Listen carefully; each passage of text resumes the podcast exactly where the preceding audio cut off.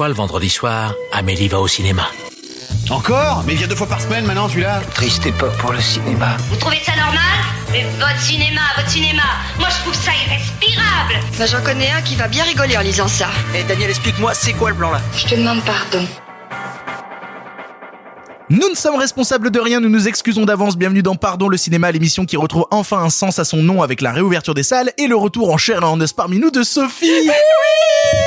Super, elles vont gueuler très très fort. Bon- Bonsoir à tous les autres. Bonsoir Clara. Oh, je suis très contente que Sophie soit là. Bonsoir Simon. Moi aussi, je suis très contente que Sophie soit là. Bonsoir Marc. Salut Et donc bonsoir Sophie. Je suis tellement heureuse de vous retrouver, vous imaginez même pas. Au sommaire de l'émission, on parlera évidemment de VOD avec les sorties récentes de Balles perdues sur Netflix et Artemis Fall sur Disney+, mais aussi des films à en salle lors de cette réouverture avec notamment La Bonne Épouse, Nous les Chiens, Benny et Radioactive. Nous partirons ensuite vers le passé qui mettra lui aussi les salles à l'honneur puisque nous vous parlerons de ces films que nous avons redécouverts en salle, nous provoquant un véritable choc avec notamment Man on the Moon, Ma nuit chez Maud, The Abyss, Old Boy et enfin 2001, L'Odyssée de l'espace.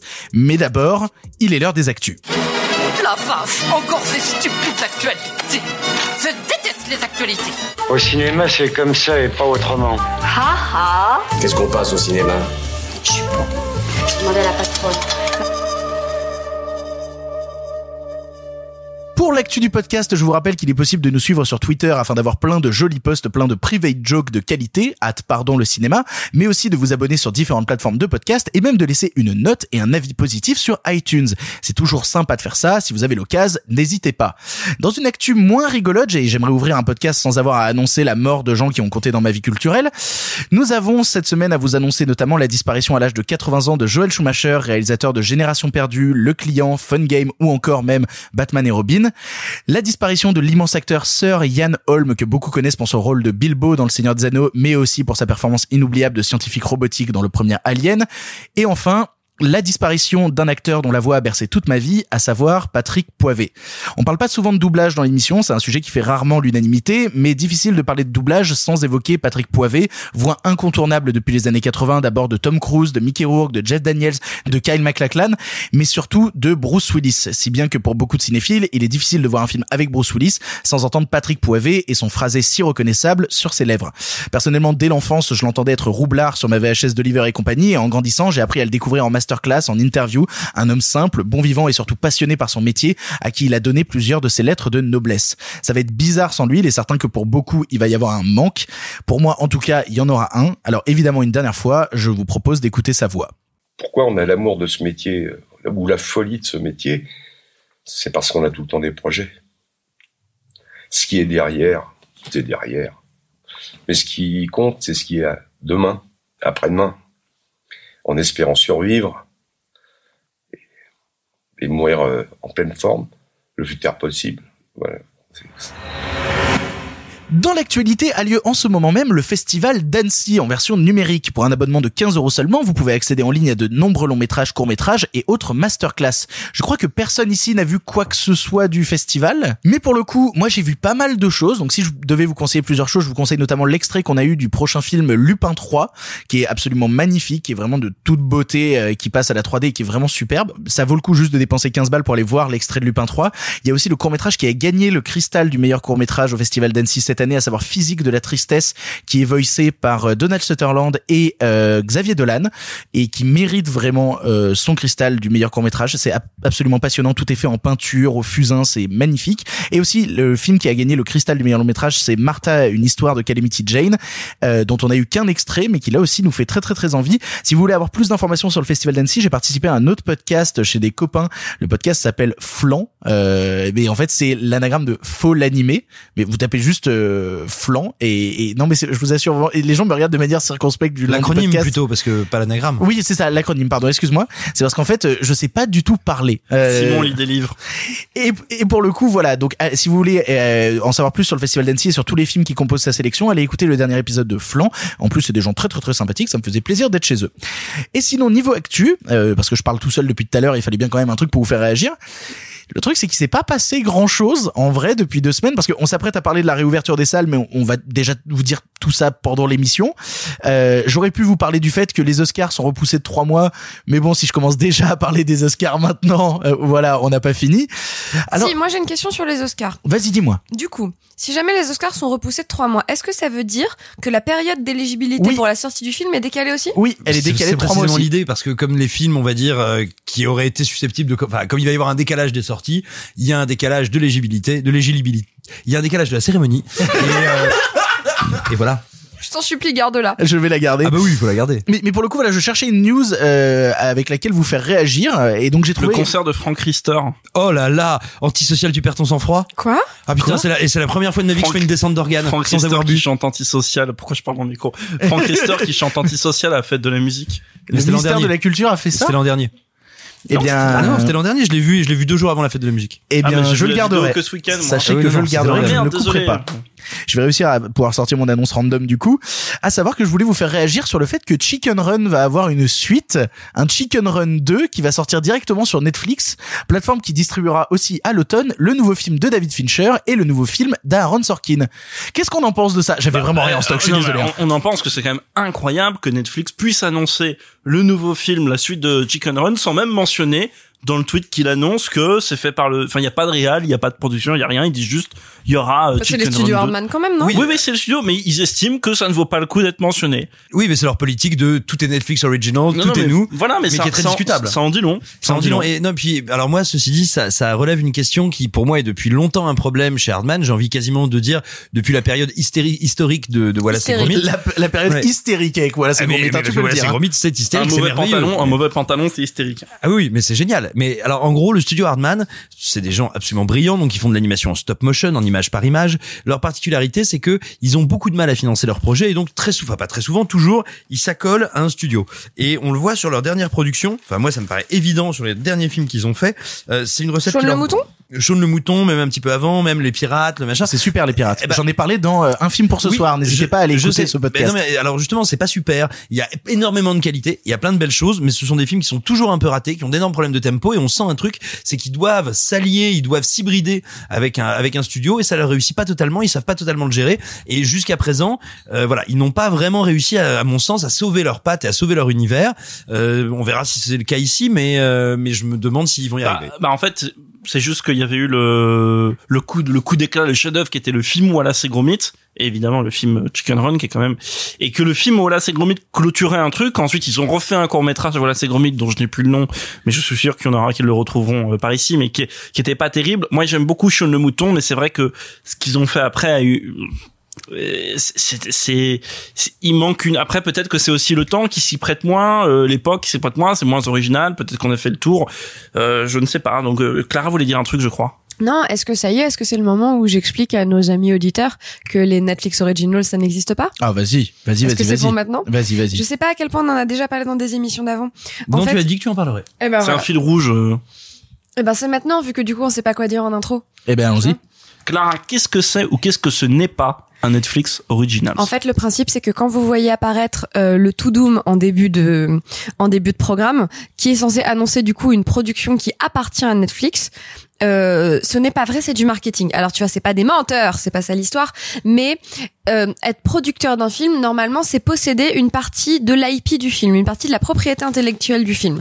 C'est posséder une partie de un morceau de l'œuvre, un morceau de la création. Or, ce que fait Netflix, c'est que quand ils donnent de l'argent pour faire un film, puisque c'est ça, hein, ils parachutent du cash, ce qu'ils font, c'est qu'ils n'achètent pas une partie du film, ils prennent, ce qu'ils achètent, ce qu'ils acquièrent, c'est l'exclusivité sur les droits de diffusion. Donc en fait, Netflix ne sont jamais des producteurs, ce sont des distributeurs exclusifs sur certains territoires. Et c'est très différent sur beaucoup de choses derrière. Même sur les longs métrages dont ils sont euh, dès l'étape de pré-prod à l'impulsion. euh, Alors, à ma connaissance, après, tu vois, je suis sûre que quelqu'un va nous dire s'il y a une exception, mais tu vois, même par exemple les films de euh, de Scorsese ou les trucs comme ça, euh, en fait, ce qu'ils font, c'est qu'ils mettent un apport financier qui correspond à l'acquisition des droits de distribution exclusive. Ce qui est la raison pour laquelle, enfin, ce qui est peut-être lié au, au reproche ou à l'observation qui est souvent faite à Netflix de se comporter plus en financeur de films qu'en producteur. producteur. C'est aussi pour ça que quand il y a un DVD, c'est pas eux qui le font. Parce Oui, qu'ils c'est vrai. pas Oui, alors, alors, oui, mais c'est même encore un petit peu autre chose. Non, mais c'est je pour donner dire- un exemple voilà. très matériel, tu vois. Bien sûr, mais, mais alors je veux pas dire de bêtises, mais souvent quand les très rares films sur net, les très rares Netflix originals qui ont un DVD, c'est très souvent des films qui à la base n'étaient pas prévus pour Netflix. Je pense notamment à l'abominable Annihilation. Et oui, je te troll, connard, mais c'est nul Annihilation. C'est sublime et je l'ai en J'adore. Annihilation. C'est Ah, trop bien. pas Tu du es tout. totalement menteur. J'adore Alex Ah, je l'ai pas vu, mais je suis d'accord avec Simon. Mais, mais bref, euh, typiquement, Annihilation, s'il est sorti en vidéo, c'est pour une raison toute simple, c'est parce que le film était produit par Paramount, qui envisageait de le sortir en salle, et puis finalement ils se sont dit, eh ben, contrairement à vous, ils ont vu ce qu'ils avaient euh, sur les dans les sur les bras, et ils ont dit genre, ah bah non merde, on peut pas sortir ça au cinéma. Qui c'est qui en voudrait? Il y a Netflix, c'est nous, très bien. Et mais on va dire, il était déjà prévu à l'époque de le sortir en vidéo, et ils n'ont littéralement cédé que les droits d'exploitation, euh, VOD, salle, etc. Et donc euh, Netflix a été obligé de le sortir en vidéo, mais ça ne fait pas partie de la politique de Netflix. Non, non, mais bien sûr. Mais donc voilà, c'est ça qui est intéressant à mon avis, c'est d'avoir conscience que Netflix Original, ça n'existe pas. Netflix Original, en fait, c'est de l'acquisition, d'avoir le droit d'être les seuls à diffuser le truc. Et d'ailleurs, c'est aussi pour ça que Parfois, ils acquièrent des programmes qui brandent Netflix Original et qui le sont pas du tout. Prenons l'exemple très facile de la Casa des Papel. Absolument. Qu'ils ont en fait, je, je sais bien ça, c'est Casa des Papel. Je parle pas espagnol, Oui. donc tu vois que non, c'est Del Papel. tu vois. Non, Casa de Papel. Ça. Demande à Simon, il le sait. Eh, claro que les conozco. Donc voilà, en fait, c'est ça le principe. Et, c'est intéressant à avoir en tête, non pas juste pour dire, savais-tu que en soirée, mais c'est pour avoir effectivement en tête que ce sont des financiers et non pas des producteurs. C'est effectivement des gens qui peuvent te dire non plutôt comme ci ou plutôt comme ça. C'est notamment ce qui a été le cas sur euh, quelques séries françaises euh, dont on connaît bien les protagonistes. Euh, mais effectivement, ils ne se comportent pas comme des producteurs et ils n'acquièrent pas sur le film la part de propriété qui ferait d'eux des producteurs. Et c'est la même euh, chose avec euh, le Aaron Sorkin, du coup, qui à la base était distribué par. Alors je vais dire peut-être une bêtise parce que Molly's Game c'était War non, pas Non. du tout, je sais plus qui c'était. Sony Je sais pas. Ah, je balance un truc. Je, Ouais, te- je, peut-être. je risquerais de te dire une Mais en tout cas, voilà, Molly's Game, le premier Aaron Sorkin euh, réalisé par Aaron Sorkin est sorti en salle. Et là, celui-là, bah, euh, ce qui est The Trial of Chicago 7, je crois, Oui. euh, et bah se retrouve euh, directement euh, sur Netflix. Mais ce qui en plus n'est pas une gageure de la qualité ou non du programme. C'est juste pour dire que c'est intéressant d'avoir cet éclairage-là. Sur le fait que normalement un producteur, c'est vraiment quelqu'un qui met sa patte sur le truc final. Et tu vois, il y a cette espèce de, de phrase un peu méchante qui consiste à dire, euh, qu'on a tous dit déjà ici, Netflix, c'est un endroit pour que les grands réalisateurs aillent faire leurs films mineurs. Bon. C'est pas ça la question. Coucou Spike Lee. Notamment. Non, il il est loin d'être le seul, hein. Absolument. Tu vois, on n'est pas là pour tirer sur l'ambulance, mais euh, donc voilà. Donc ça permet, c'est un des mécanismes qui permet de comprendre pourquoi. Voilà, j'ai fini.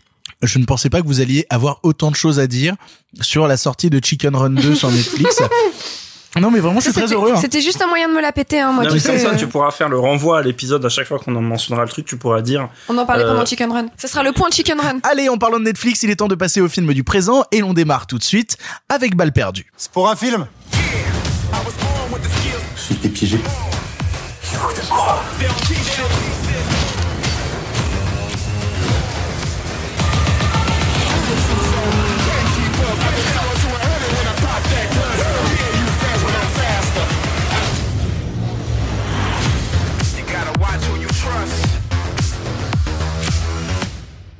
Balle perdue, premier long métrage de Guillaume Pierret, sorti il y a quelques jours directement sur la plateforme Netflix. Il raconte l'histoire de Lino, un mécanicien ultra talentueux capable de faire traverser à une Clio des murs de béton, qui après un court séjour en prison est engagé par la police pour leur construire des bolides ultra rapides et résistants. Malheureusement, à cause d'un quiproquo, il se retrouve accusé d'un meurtre qu'il n'a pas commis et va devoir tout faire pour réussir à prouver son innocence. Avec un pitch comme ça, on s'attend à quelque chose d'ultra cliché, mais pour moi, il n'en est rien, et pour toi, Simon, dis-nous tout.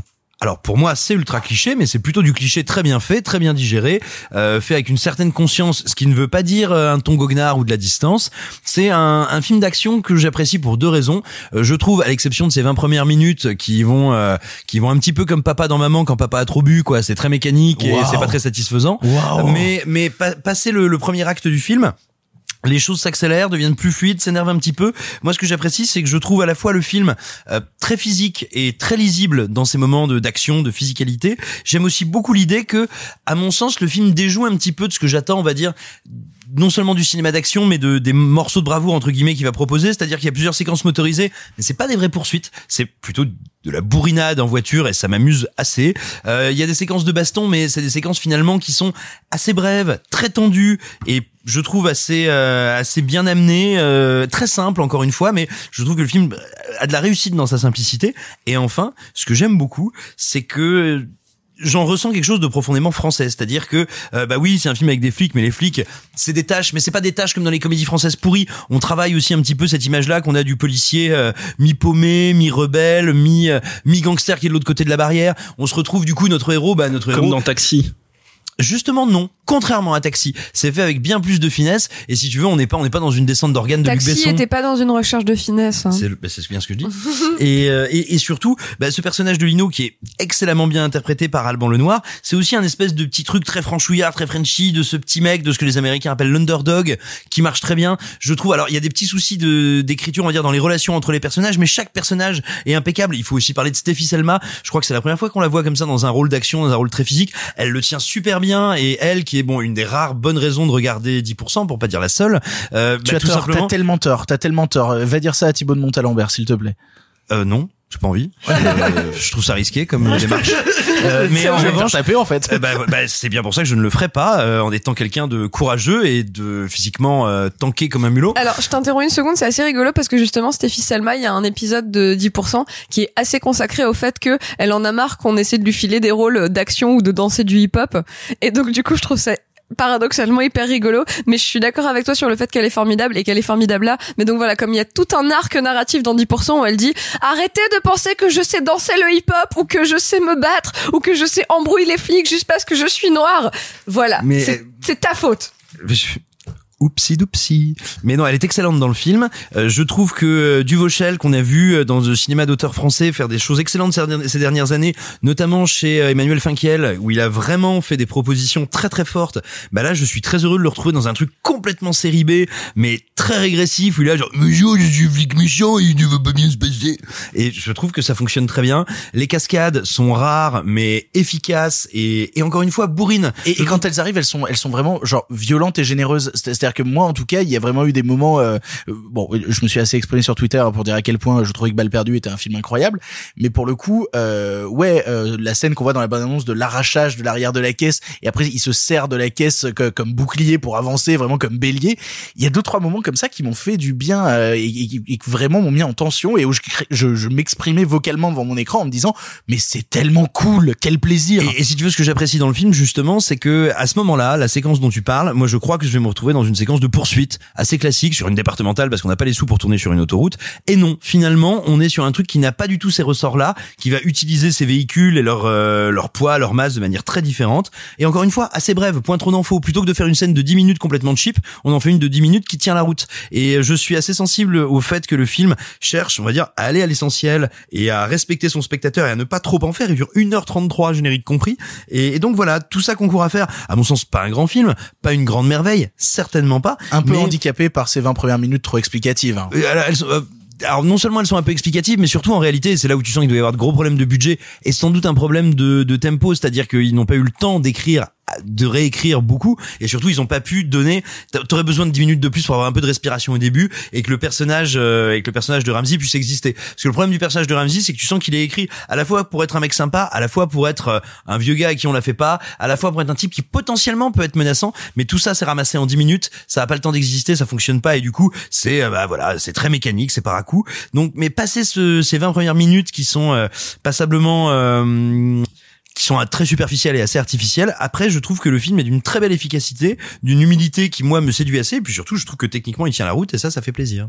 Et toi, Sophie, qu'est-ce que tu en as pensé de Balle perdue, toi qui es une grande fan de cinéma d'action Ben, c'est exactement ce que j'allais dire, c'est-à-dire que je n'y connais que dalle. C'est un genre que je ne connais Non, pas. mais c'est pas vrai, Sophie. Je suis désolée. Notamment quand on va au bif, on boit. Waouh, on boit. Non mais tu vois, il y a vraiment ce truc.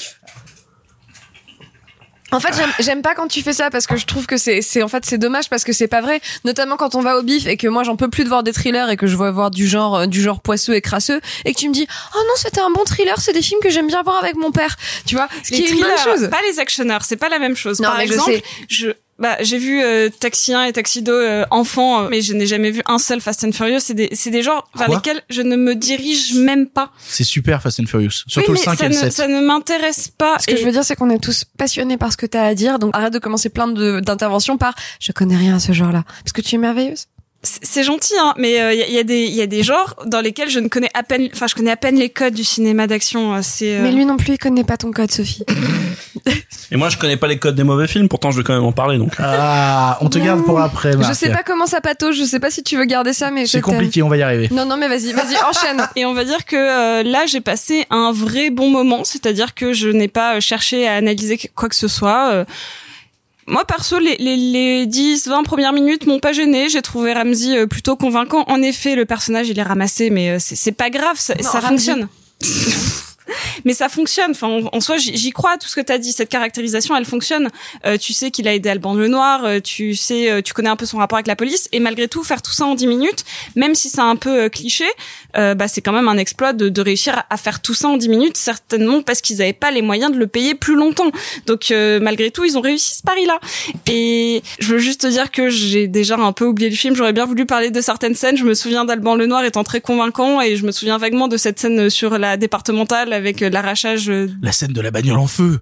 La scène de la mais je bagnole m'en souviens déjà plus. C'est-à-dire que j'ai passé un vrai bon moment et, et je serais prête à le remater avec mon père en mode je suis sûre que ça va te plaire, on va le regarder euh, en mode no-brainer et c'était tout ce que je demandais à ce film. Euh, après, Il n'est pas impossible qu'on ait le même papa. Waouh. mon dieu Oh merde. Je t'avais dit, je t'avais dit, je trouve tout ça très bizarre.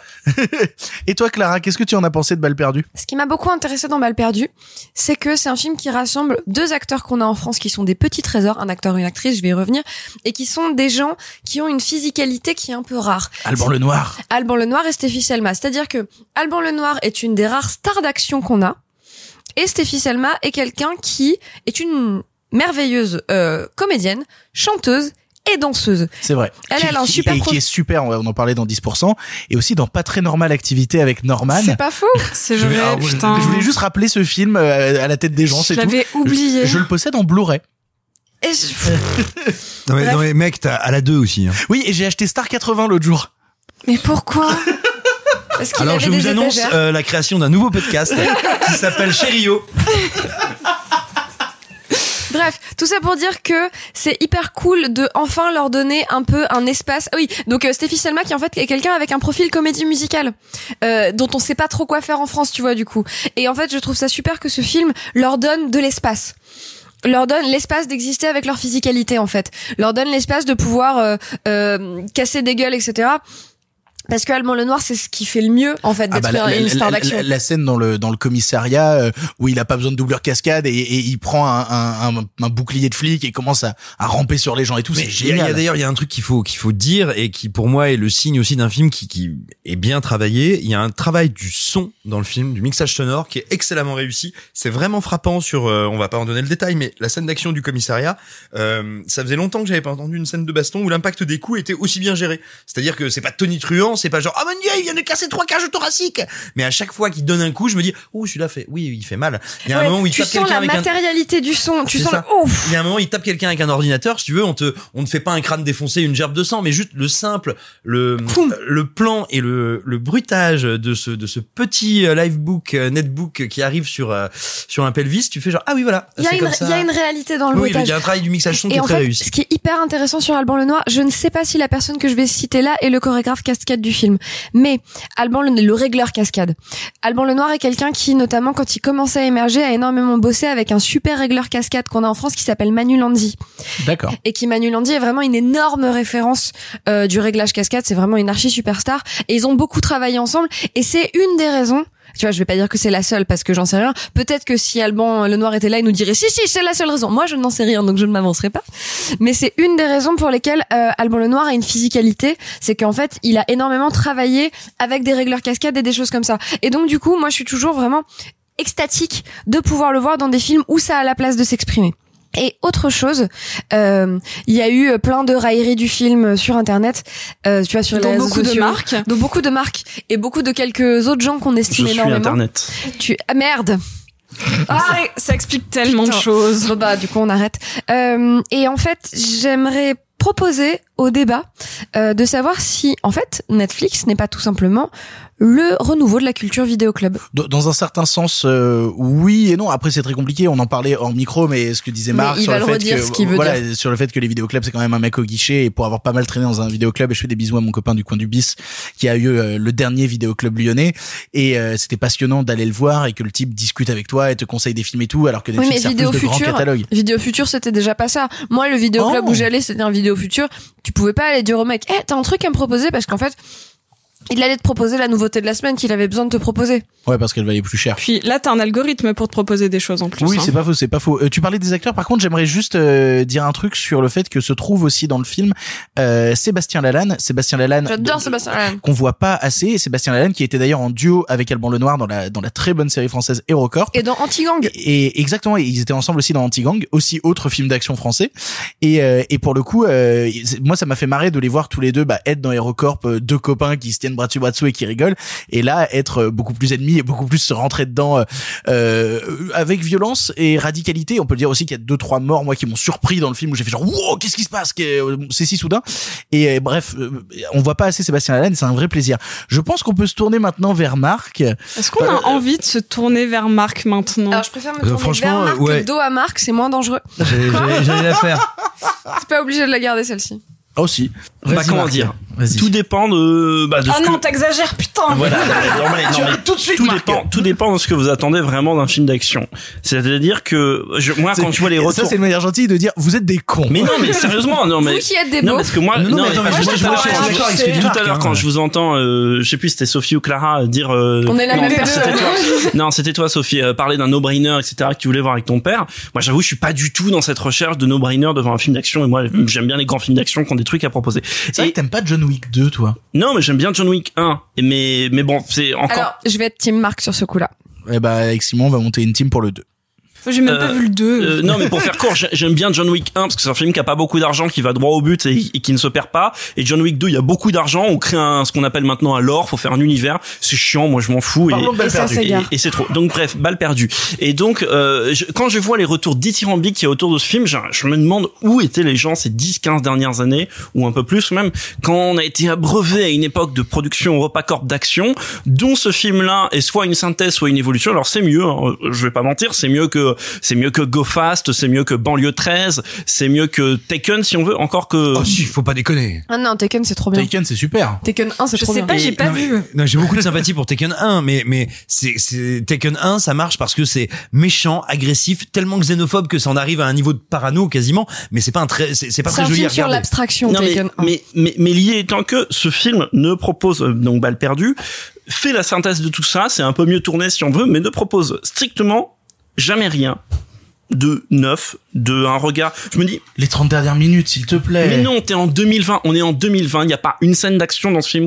qui n'est pas déjà vue, que ça soit, oui, il y a des cascades, oui, il y, a une- il y a un truc où l'essieu de la, bagnole est, est Non, mais arraché jette-lui un truc, hein. où, où l'essieu de la bagnole est arraché. Et je dis pas que c'est pas sympa à voir. Surtout, que- alors qualité du film, c'est fait en vrai, ça se voit, ça se ressent. C'est des gens qui ont pris du plaisir à faire ce qu'ils font. Matérialité, physicalité, c'est important. Il y a un détail ou un moment, tu vois, il y a un barrage de flics qui tire sur la bagnole et le peu que j'ai vu, bah, j'ai peut-être, faut- euh, j'ai l'impression qu'au moins ils ont pris des vrais balles à blanc, que c'est fait extra- ça en vrai, donc c'est déjà mieux que beaucoup de films d'action. Maintenant le reste, pour moi, ça m'ennuie, c'est-à-dire que il y a une course poursuite au début qui est d'une mollesse incroyable en termes de mise en scène et, et pour moi le film est raté dès son début. C'est-à-dire qu'au début, je c'est pas du spoil, vous en faites pas. Il y a la première cascade du film, le type, on, il doit euh, démolir une bijouterie. Il va- C'est un énorme spoil. mais non mais et il, va, il va défoncer et il va avec sa Clio, c'est un peu le grec, c'est une Clio, euh, il va défoncer quatre rangées de murs. Et le film est fini à ce moment-là parce qu'en fait, t'as un super concept de cascade, une, une Clio qui passe à travers. Et qu'est-ce qu'il fait le metteur en scène à partir de la moment où, où le où la bagnole elle rentre dans l'immeuble, il fait des panoramiques droite gauche droite gauche droite gauche avec la caméra à chaque fois qu'elle coupe un mur. C'est nul, c'est le néant de la mise C'est en pas scène. vrai. T'as t'as plusieurs plans de l'intérieur de la bagnole quand il fait mais qui exploser sont toutes les vitrines. surcutés. Ils Non. sont surcutés, fallait faire le truc en plan séquence, tu vois. Et c'est possible de le faire parce que c'est ça la performance et c'est ça qui faisait le sel même des pires Belmondo des années 80. Au moins, tu voyais que c'est Bebel qui faisait la cascade. Là, il y a rien. Il y a juste une succession de cuts, etc. Et du coup, ça ne m'impressionne pas. Je fais, ouais, ça aurait pu être sympa, c'est pas mal en lié. Et pareil, quand il y a le truc avec les cieux, c'est tellement surcuté que bah, la cascade ne fonctionne pas parce que c'est surcuté. Ah, c'est sur moi, elle a énormément fonctionné. Hein. Pour, pour faire vite fait, surtout, je suis, je suis vraiment embêté par le scénario parce que le truc, c'est que le film est construit en fait autour de deux séquences, qui est celle du commissariat et la fameuse grosse séquence payoff, comme on dit, avec euh, l'essieu de la bagnole qui va être arraché. Donc le film brode autour de tout ça. Et ah non, il y a un double climax parce qu'il y a la bagnole en feu, il y a Mais plein c'est d'autres pas un trucs. cla- Oui, bon, euh, si t'as jamais vu une bagnole en feu, connaît en termes de climax. si t'as jamais vu une bagnole en feu dans un film d'action, oui peut-être. Mais mais le truc c'est qu'à côté t'as une intrigue qui est bête, t'as des personnages qui sont bêtes, t'as euh, tu vois, t'as un moment t'as une- t'as une euh, euh, t'as un personnage euh, donc euh, je me rappelle plus du nom de l'actrice euh, Stéphie Selma. Stéphie Selma qui on qui donc à la preuve à la preuve Tout le monde. à la preuve que c'est un coup monté. Et oh, non euh, que le chef de la police ne veut pas l'entendre machin truc. Hop et la preuve factuelle. Mais non elle veut pas l'entendre. Vous avez été ensemble non avenu et non recevable. C'est nul c'est tellement mal écrit. Ça du coup c'est pas réel. Enfin je veux pas être dans un délire d'ultra réalisme mais là c'est même plus plausible tellement c'est bête. Et puis il y a Duvauchel en roue libre qui fait son flic vigilante etc ridicule. Putain, Euh, moi je trouve qu'il est très très bien. mais non, mais non, c'est je veux- 50 kilos tout mouillé, où il, où il rappelle les Ah putain, pires moi, c'est, rôles. moi, c'est 50 kilos, tu veux, j'aimerais pas me réveiller à côté après une mauvaise où, où nuit. il rappelle les pires rôles de la carrière de Delon dans les années 80. Euh, non. Non, moi, moi, je, c'est vraiment un film qui m'ennuie. C'est un film que j'ai déjà vu ailleurs, euh, qui ne me propose rien. Donc ça m'ennuie. Un film d'une heure et demie qui, qui m'ennuie. Euh, après, euh, on peut faire l'inventaire des choses pas mal. Euh, Mais alors oui, la mieux ou moins bien que la Reine des Neiges hein Hein Parce qu'apparemment, mais- euh, ça a l'air d'être un niveau de sympa. Bah, tu souffrance. ça, c'est la reine qui déneige. Mais c'est c'est ju- c'est juste que c'est agaçant par rapport à ce que les gens en disent parce que t'as l'impression qu'il y a on fait on n'a jamais fait de film en- d'action en France et que celui-ci c'est le premier alors que à la rigueur revoyez les films de Fred Cavaillé qui sont pas formidables mais qui sont un milliard de Alors, fois mais- mieux que, que ces trucs mais, mais Marc, je, je, je pense qu'il y a peut-être aussi alors, une incompréhension entre nous qui apprécions et, et toi qui peine à apprécier.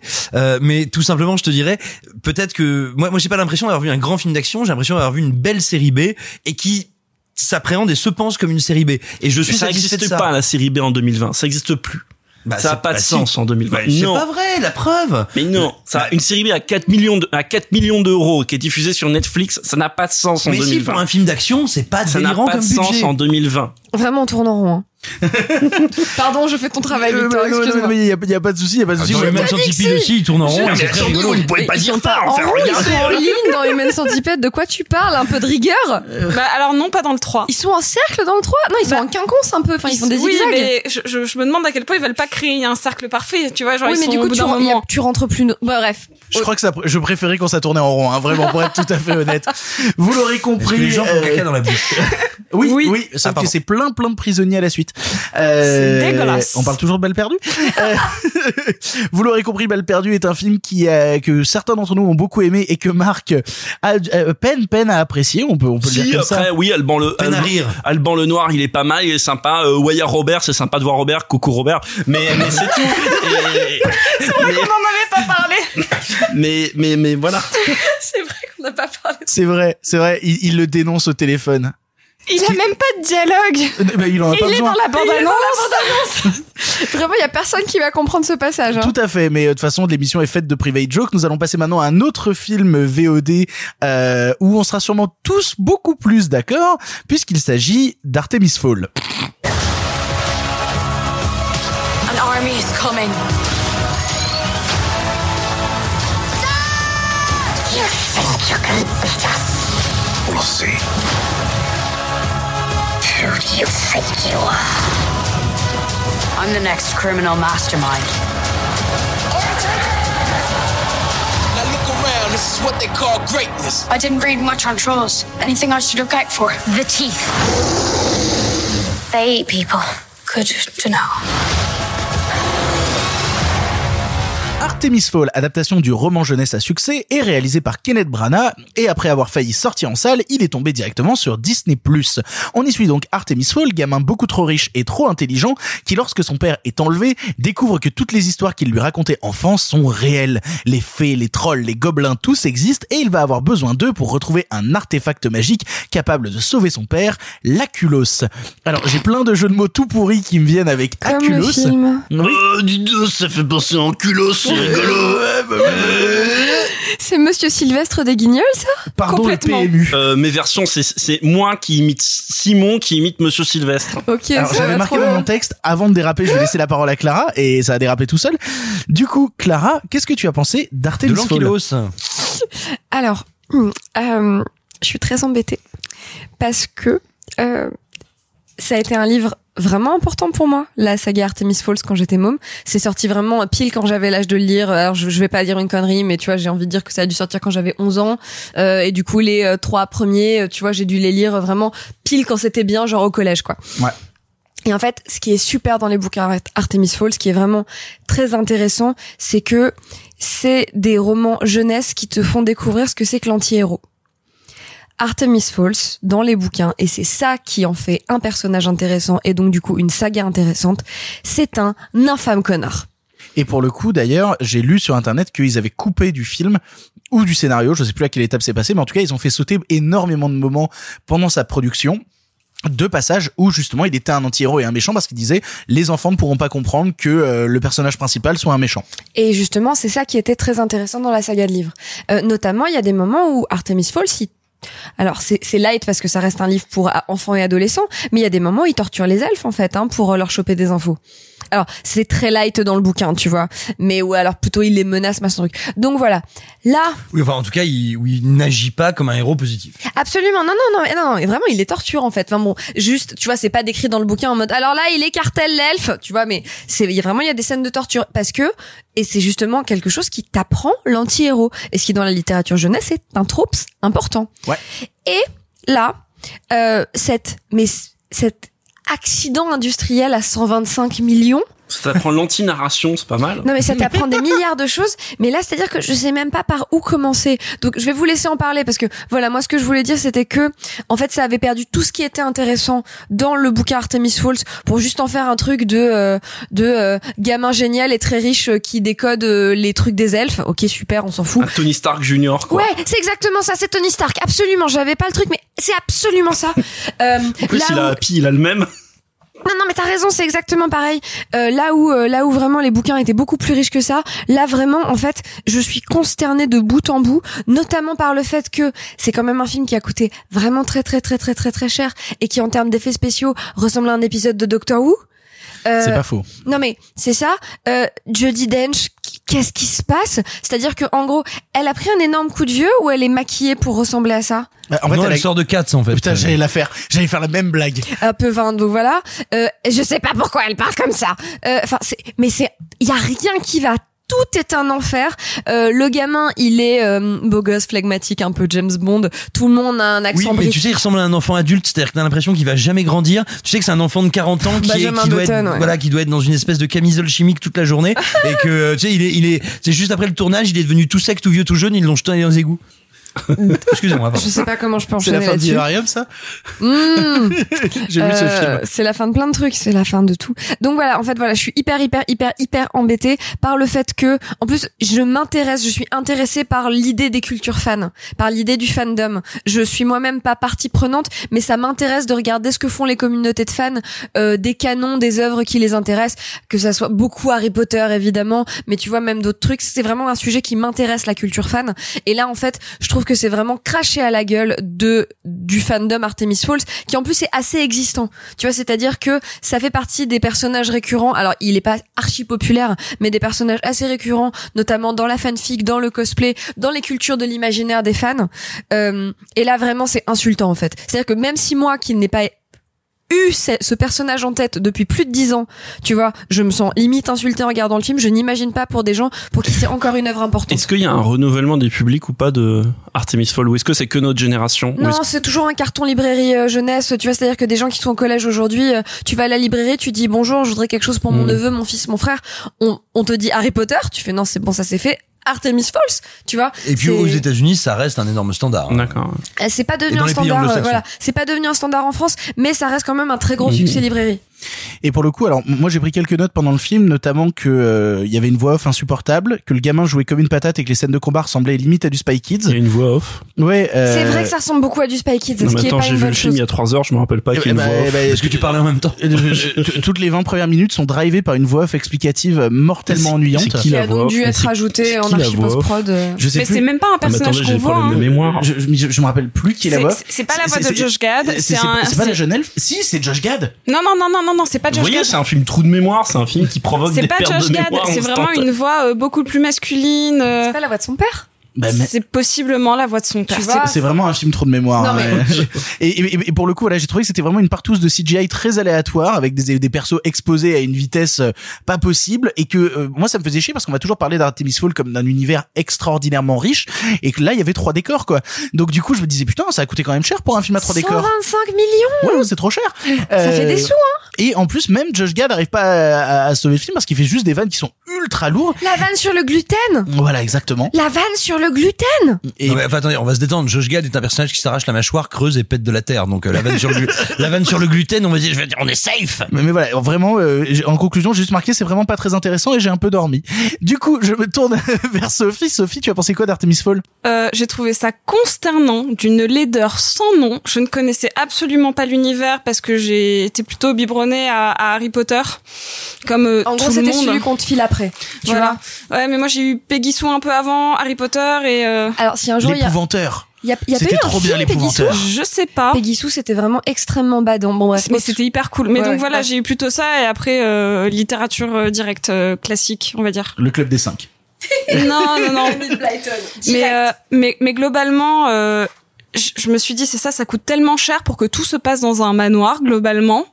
Mais il y a un seul lieu, alors qu'ils peuvent faire tellement avec tout cet argent. Euh, le gamin, dont c'est euh, globalement l'un des premiers rôles euh, à l'écran, enfin il a Dernier jamais rôle. et certainement dernier, sauf s'ils font des suites. Mais Non, non, je pense qu'il n'en aura pas. hein. Ah, En genre- plus, ce film est prévu pour, hein. enfin, quand tu vois comment ça se termine. Mais oui, euh, c'est ça. Donc on, on sait jamais, mais globalement, c'est dur de, de de jouer aussi euh, fadement, quoi. Euh, c'est c'est terrible.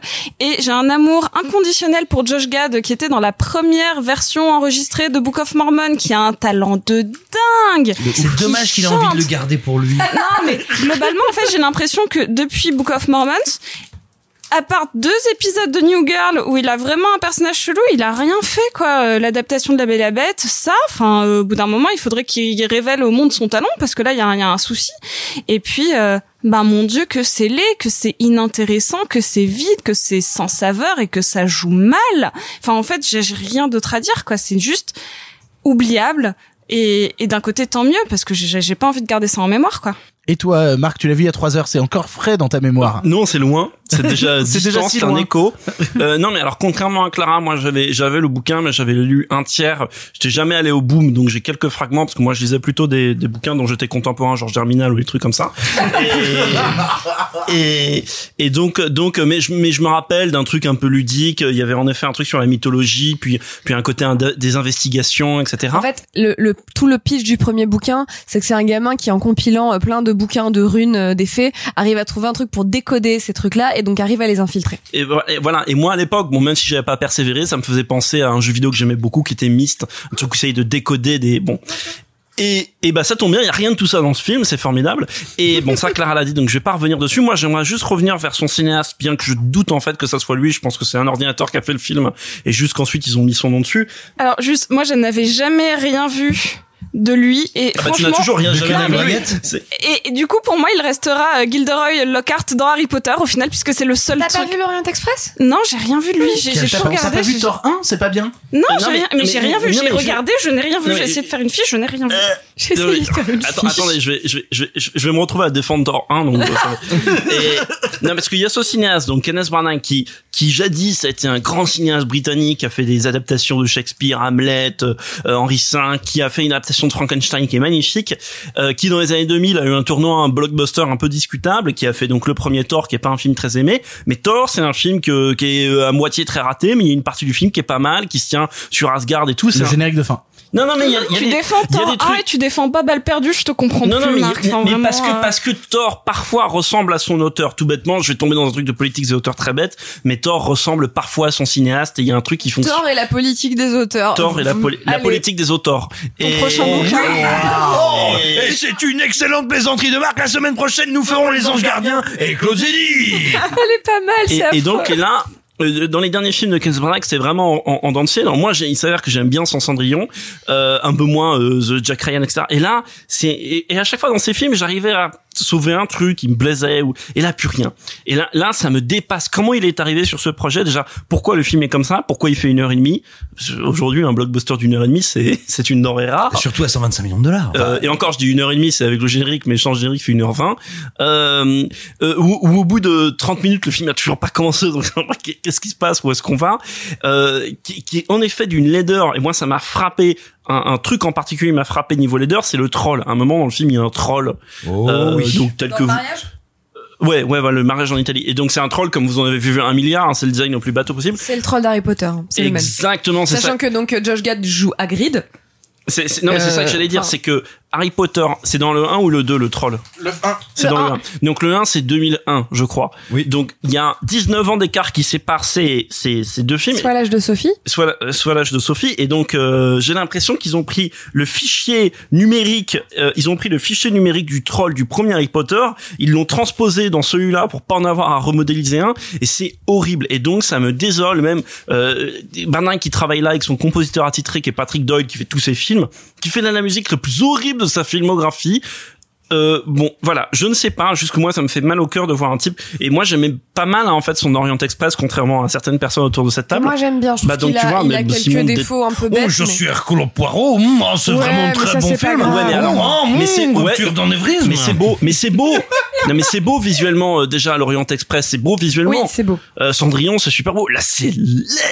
Euh, c'est horrible quoi. Vraiment et puis, un épisode de Doctor Who. et hein, puis, et puis donc je me dis c'est triste parce que j'avoue que moi j'ai de la peine de voir. on- vous l'avez dit, hein, Judy Dench là-dedans, mais à un moment je l'imagine, elle est à un balcon en train de regarder l'horizon de sa cité euh, souterraine. Donc on imagine l'actrice devant le fond vert. horizon sous terre. Euh, Mhm. Voilà. Et, on imagine le fond vert devant elle, etc. Et je me dis, ça, en plus, c'est les derniers moments de sa carrière dont on profite, tu vois. Et c'est ça qu'elle va emporter avec, enfin, c'est, ça, en fait, ça, ça, ça et 4. mais ça me déprime. Oui, mais en fait, ça me met mal à l'aise, ça me déprime Non, un il y peu, a un ça me rend, Bond qui arrive.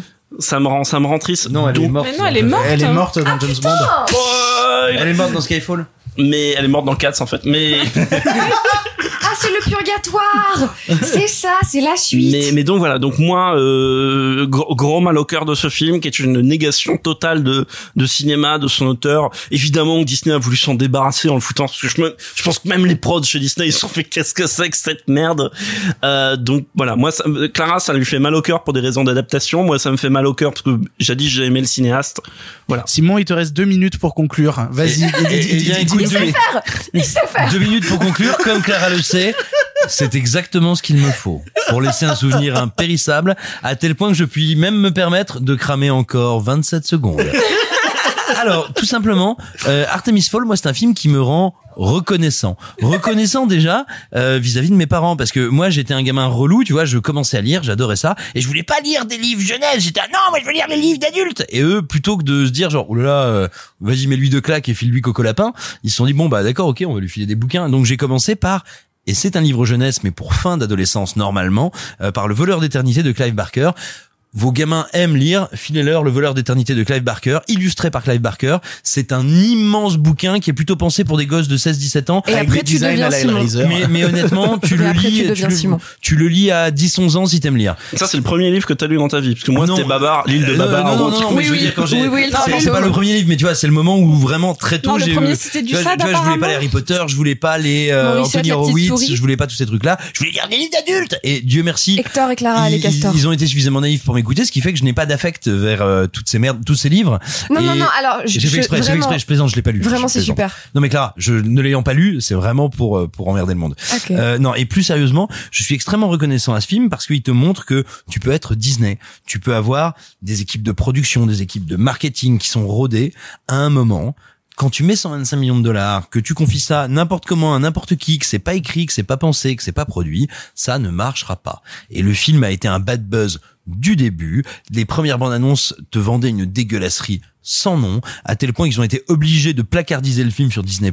Et moi, je suis non seulement heureux de cet échec, mais heureux que ce soit un étron fumant. C'est-à-dire que, oui, ça te rappelle que quand tu fais mal les choses, quand tu les fais n'importe comment, quand tu les fais à un tel degré de cynisme, eh ben oui, ça te pète au nez. Donc j'en suis ravi. C'est un accident industriel qui a même pas le bon goût d'être drôle comme un raccourci dans le temps, euh, Wrinkle in Time. Et ça me fait bien plaisir parce qu'au moins, dans les générations qui viendront, il y aura personne pour s'en moquer avec joie et le revoir. Il sera oublié et c'est la descente d'organes de nos imaginaires. Waouh, la descente d'organes de nos imaginaires, je m'y entendais pas à la fin. Voilà, vous l'aurez compris, Artemis Fall euh, est un pur accident industriel dont nous serons ravis de ne plus jamais vous reparler.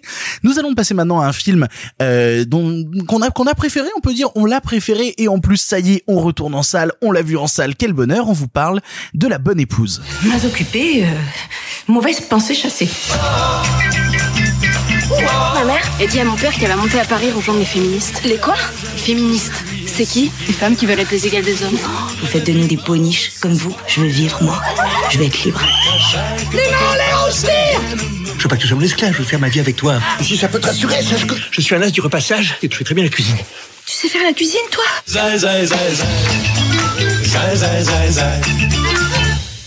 La Bonne Épouse, septième film et comédie sociale de Martin Provost, après notamment Sage-Femme ou encore Séraphine, traite du quotidien du pensionnat Vanderbeek, école de ménagère à la fin 1967. Alors qu'un vent de liberté approche avec mai 68, les certitudes des professeurs interprétés par Juliette Binoche, Yolande Moreau et Noémie Lovski sont mises à mal alors qu'elle découvre que l'école est ruinée et qu'un ancien amant refait surface.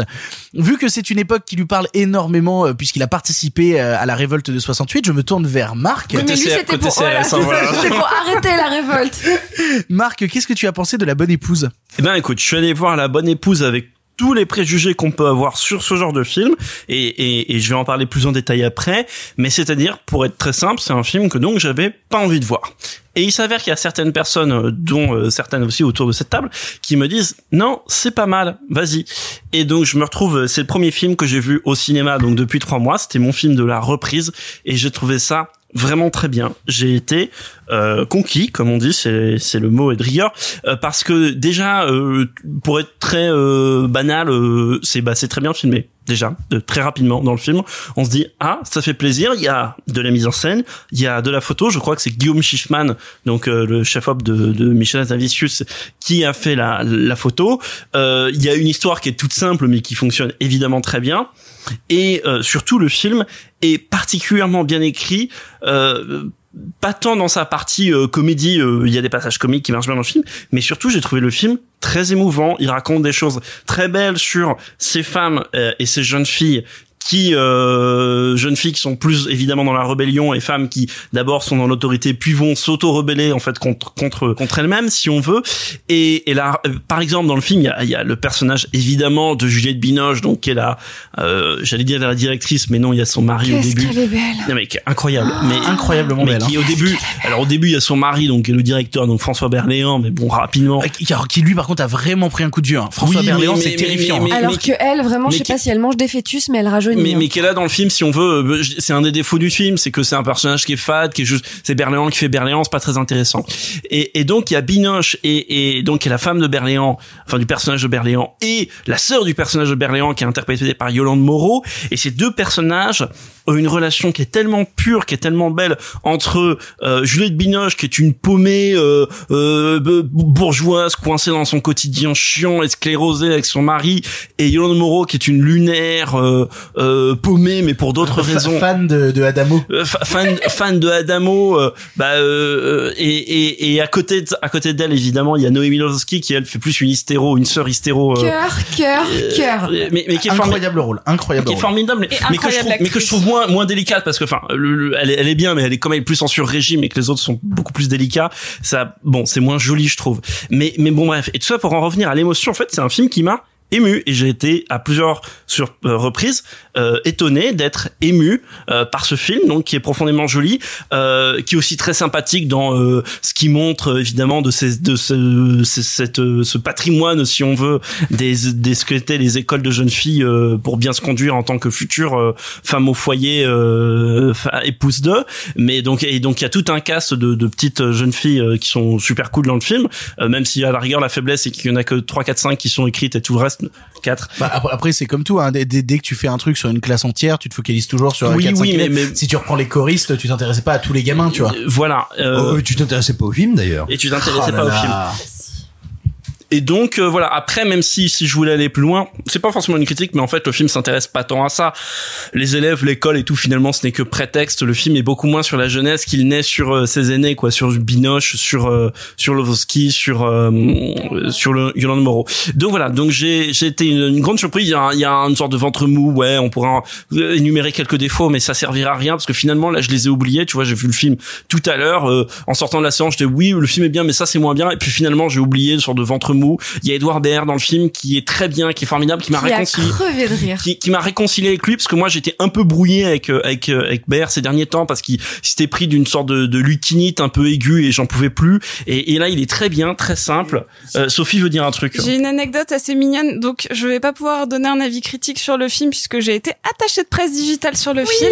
Que- et que- Vendu, et que- vendu, scandale. Ça a été un bonheur de travailler sur ce film parce que je le trouve sincèrement honnête dans sa démarche et son réalisateur l'est et donc ça fait toujours plaisir de travailler sur un film où tu vois que les euh, acteurs etc sont impliqués parce qu'ils aiment le projet donc moi ça a été un plaisir mais pendant le, le junket toutes les journées presse on voulait faire il y avait pas mal de demandes sur Edouard Baird qui a dit très humblement bah non je vais rien faire j'ai qu'un caméo dedans C'est cool. et Oh, putain. Et voilà. Et en fait, il voulait rien faire du style. euh, en fait, il avait pas vu le film au moment du junket et tout ça, et il a dit.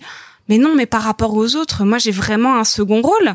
Et donc en fait, il était euh, hors de la promo parce que pour lui, les, il n'y avait que des héroïnes. Et j'ai trouvé ça très noble de sa part et très joli. Mais alors, si je puis me permettre, moi je précise, je, je ne vais pas émettre d'avis critique pour la bonne et simple raison que je n'ai pas vu le film. Mais dans la remarque que tu as faite en disant, tiens, finalement, on s'intéresse assez, assez peu aux jeunes pour se concentrer sur les vieilles, je trouve qu'il y a quelque chose qui est assez joli Elles sont dans pas cette. vieilles. C'est pas les vieilles, les plus âgées si tu veux. Sur C'est les- pas les vieilles. Oui, bah tu tu connais mon tu connais mon tropisme pour le corps enseignant et le corps enseignant maturé. Mais euh, mais donc il y a pas de problème. Je vais même pas Je- rire. je- connais l'anecdote. On Je- mais tous vieille, vieille, vieille est un est un est un mot affectueux dans ma bouche. Rassurez-vous, mesdames. Mais non, néanmoins, euh, non, ce que je veux dire, ce qui est, ce qui est je trouve ça beaucoup plus intéressant de raconter comment une génération bascule à une génération qui a connu le monde d'avant plutôt que de dire ah bah oui les jeunes veulent tout changer oui mais ça c'est l'histoire c'est l'histoire de l'humanité non mais ça c'est toute la force de Simon qui est capable d'analyser un film qu'il a pas vu mais oui, mais tu veux, ça c'est l'histoire de l'humanité depuis que le monde est monde. hein. Les jeunes, les jeunes viennent, euh, viennent, viennent te, viennent te, te bouleverser, te changer. Le, le raconter justement des gens qui ne sont pas dans la jeunesse, qui a priori ne sont pas dans le changement et qui ressentent le besoin ou les effets du changement, je trouve ça vachement plus Euh, intéressant. ah, ouais, avant de conclure, je voudrais juste euh, rapidement lancer un truc et je- peut-être vous le reprendrez. Donc euh, bon, je, je reviens pas sur le film en lui-même qui est donc très bien, voyez-le. Juste euh, ce qui avait participé à me décourager du film et je je, je suis désolé pour ce que je vais dire auprès du distributeur, euh, donc Memento Film, c'est l'affiche et la bande-annonce dégueulasse. Parce que la bande-annonce vraiment te vend un film qui a l'air bas de plafond, euh, bête avec genre le cinéma français de qualité qui s'est donné rendez-vous euh, et puis avec la- le, le, le- comment dire la petite cerise qui serait François Berléand, tu vois. Et et l'affiche qui est dégueulasse. Et moi, ça me fait de la peine qu'il y ait ce film qui soit bien écrit, bien tourné, bien interprété, etc., etc., sensible, joli, politique si on veut, même si je pense que le film est plus simple que ce mot un peu fourre-tout qui est politique, mais bon. Et et, et qui- qu'on est réduit à ça aujourd'hui. Après, je, je sais qu'il y a des impératifs commerciaux, qu'il faut attraper du public et ça, mais ça me fait de la peine. Donc je sais, c'est pas totalement la faute de Memento Film, mais il y aurait pas eu certaines personnes dans mon entourage, etc., pour me dire ferme ta gueule, va voir le film. Dont moi. Euh, Ah, Moi, dont- c'est exclusivement toi, pardon. Je euh, dire. dont Sophie non non parce que j'ai mais il y a Sophie mais j'ai aussi d'autres retours d'amis qui m'ont dit non mais c'est pas mal vas-y et tout euh, ben voilà ça ça malheureusement c'est le, le monde est comme ça mais mais c'est c'est triste de voir ce film si beau etc qui est la- l'affiche mon qui vend un truc bas de plafond j'arrête de parler Mais je, je tiens à dire, je tiens à dire que Marc vient de décrire François Berléand comme une petite cerise et ça me fait relativiser les 5 fruits et légumes par jour. Mais, mais pour le coup, moi, je vais être rapide parce que je, je vois pas grand chose à dire de plus derrière ce que t'as dit parce que effectivement, je trouve vraiment le film euh, formidable. J'ai passé un très très bon moment devant euh, devant la bonne épouse Euh, et je suis d'accord avec toi sur le fait que la bande annonce est ratée. Je l'ai montré à ma chère étendre en rentrant euh, du cinéma parce que je lui ai dit oh putain, tu tu kifferais trop ce film et tout. Je lui ai montré la bande annonce et après avoir vu la bande annonce avec elle, j'ai fait ah bah merde euh, parce que la bande annonce est super ratée donc elle te donne pas envie. Enfin, tout l'art de la bande annonce tu vois Oui, c'est euh, ça. Bah, crois juste en moi, je te promets. Euh, la bonne épouse, c'est génial. Euh, vu que t'as dit que des choses positives euh, au- que- au- sur lesquelles je te rejoins, notamment, bah, moi, je tenais à dire que juste, je crois que l'existence de Yolande Moreau me rend heureux. Euh, juste vraiment la présence de Yolande, Yolande Moreau blonde. Moi, Oui, c'est ça, me. Non, non, mais Yolande Moreau le- me fait le même effet que quand je vois Philippe Catherine dans des films. C'est- c'est- C'est-à-dire, c'est vraiment. on- t'aimes bien les paumés C'est ça. t'aimes bien les paumés J'adore les C'est paumés. ton truc. Hein, ça. Et, et, et, et, et pour le coup, tu vois, c'est euh, c'est vraiment euh, c'est vraiment ce que j'ai eu. euh, on parlait du grand bain bah c'est ça. Moi, j'avais un amour fou pour Philippe Catherine dans le grand bain. Bah, j'ai un amour fou pour elle dans euh, dans dans la bonne épouse. Et euh, et de la même manière, je trouve que ouais, l'association qu'elle fait avec Juliette Binoche est vraiment pas déconnante, fonctionne bien. Il y a des scènes vraiment d'une douceur folle. La, la première scène où euh, Juliette Binoche euh, essaye un pantalon, il y a toute une innocence qui qui se découvre et, et qui se défait et qui est vraiment très très très très beau. Et et Noémie Lovski est un bonheur d'une drôlerie infinie. Euh, Il y a une scène où elle manque de tirer sur une élève avec un fusil et c'est vraiment à crever. Sur Brigitte Bardot. C'est ça, sur, sur quand même le sosie de Brigitte Bardot. Ok, il faut que je vois ce film.